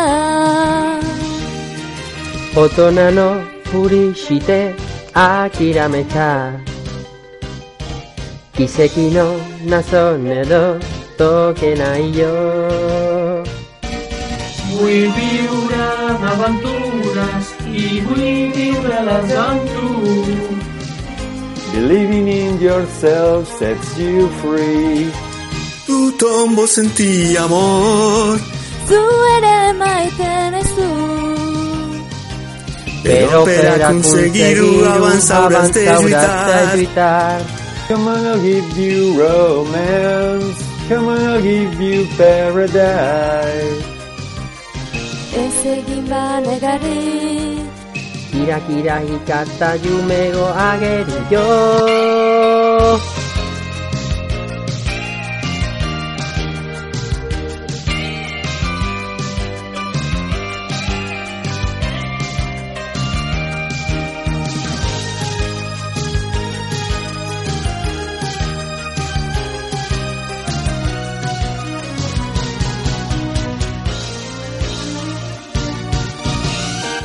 és molt fabulós, misteriós, somiador. Jo vull fer amb tu aquest viatge estrany i molt llunyà. A miracle and adventure too. A single wish waits for you. The beating of your heart will see you through. bestela men zure bizitzan ez dakazu zen. L'amor és fort i resplendent, has de ser valent. Moto wa irudoni Moto takumashiku Perquè sé que també ho vols. Bihotzet maite zaitu, zu ere maiten ez du Pero per aconseguir-ho abans hauràs de lluitar. Jo sé que ho faràs per mi, perquè sóc el teu amor. Si estàs allunyat de mi, pensa que en la teva essència el meu cor és trist.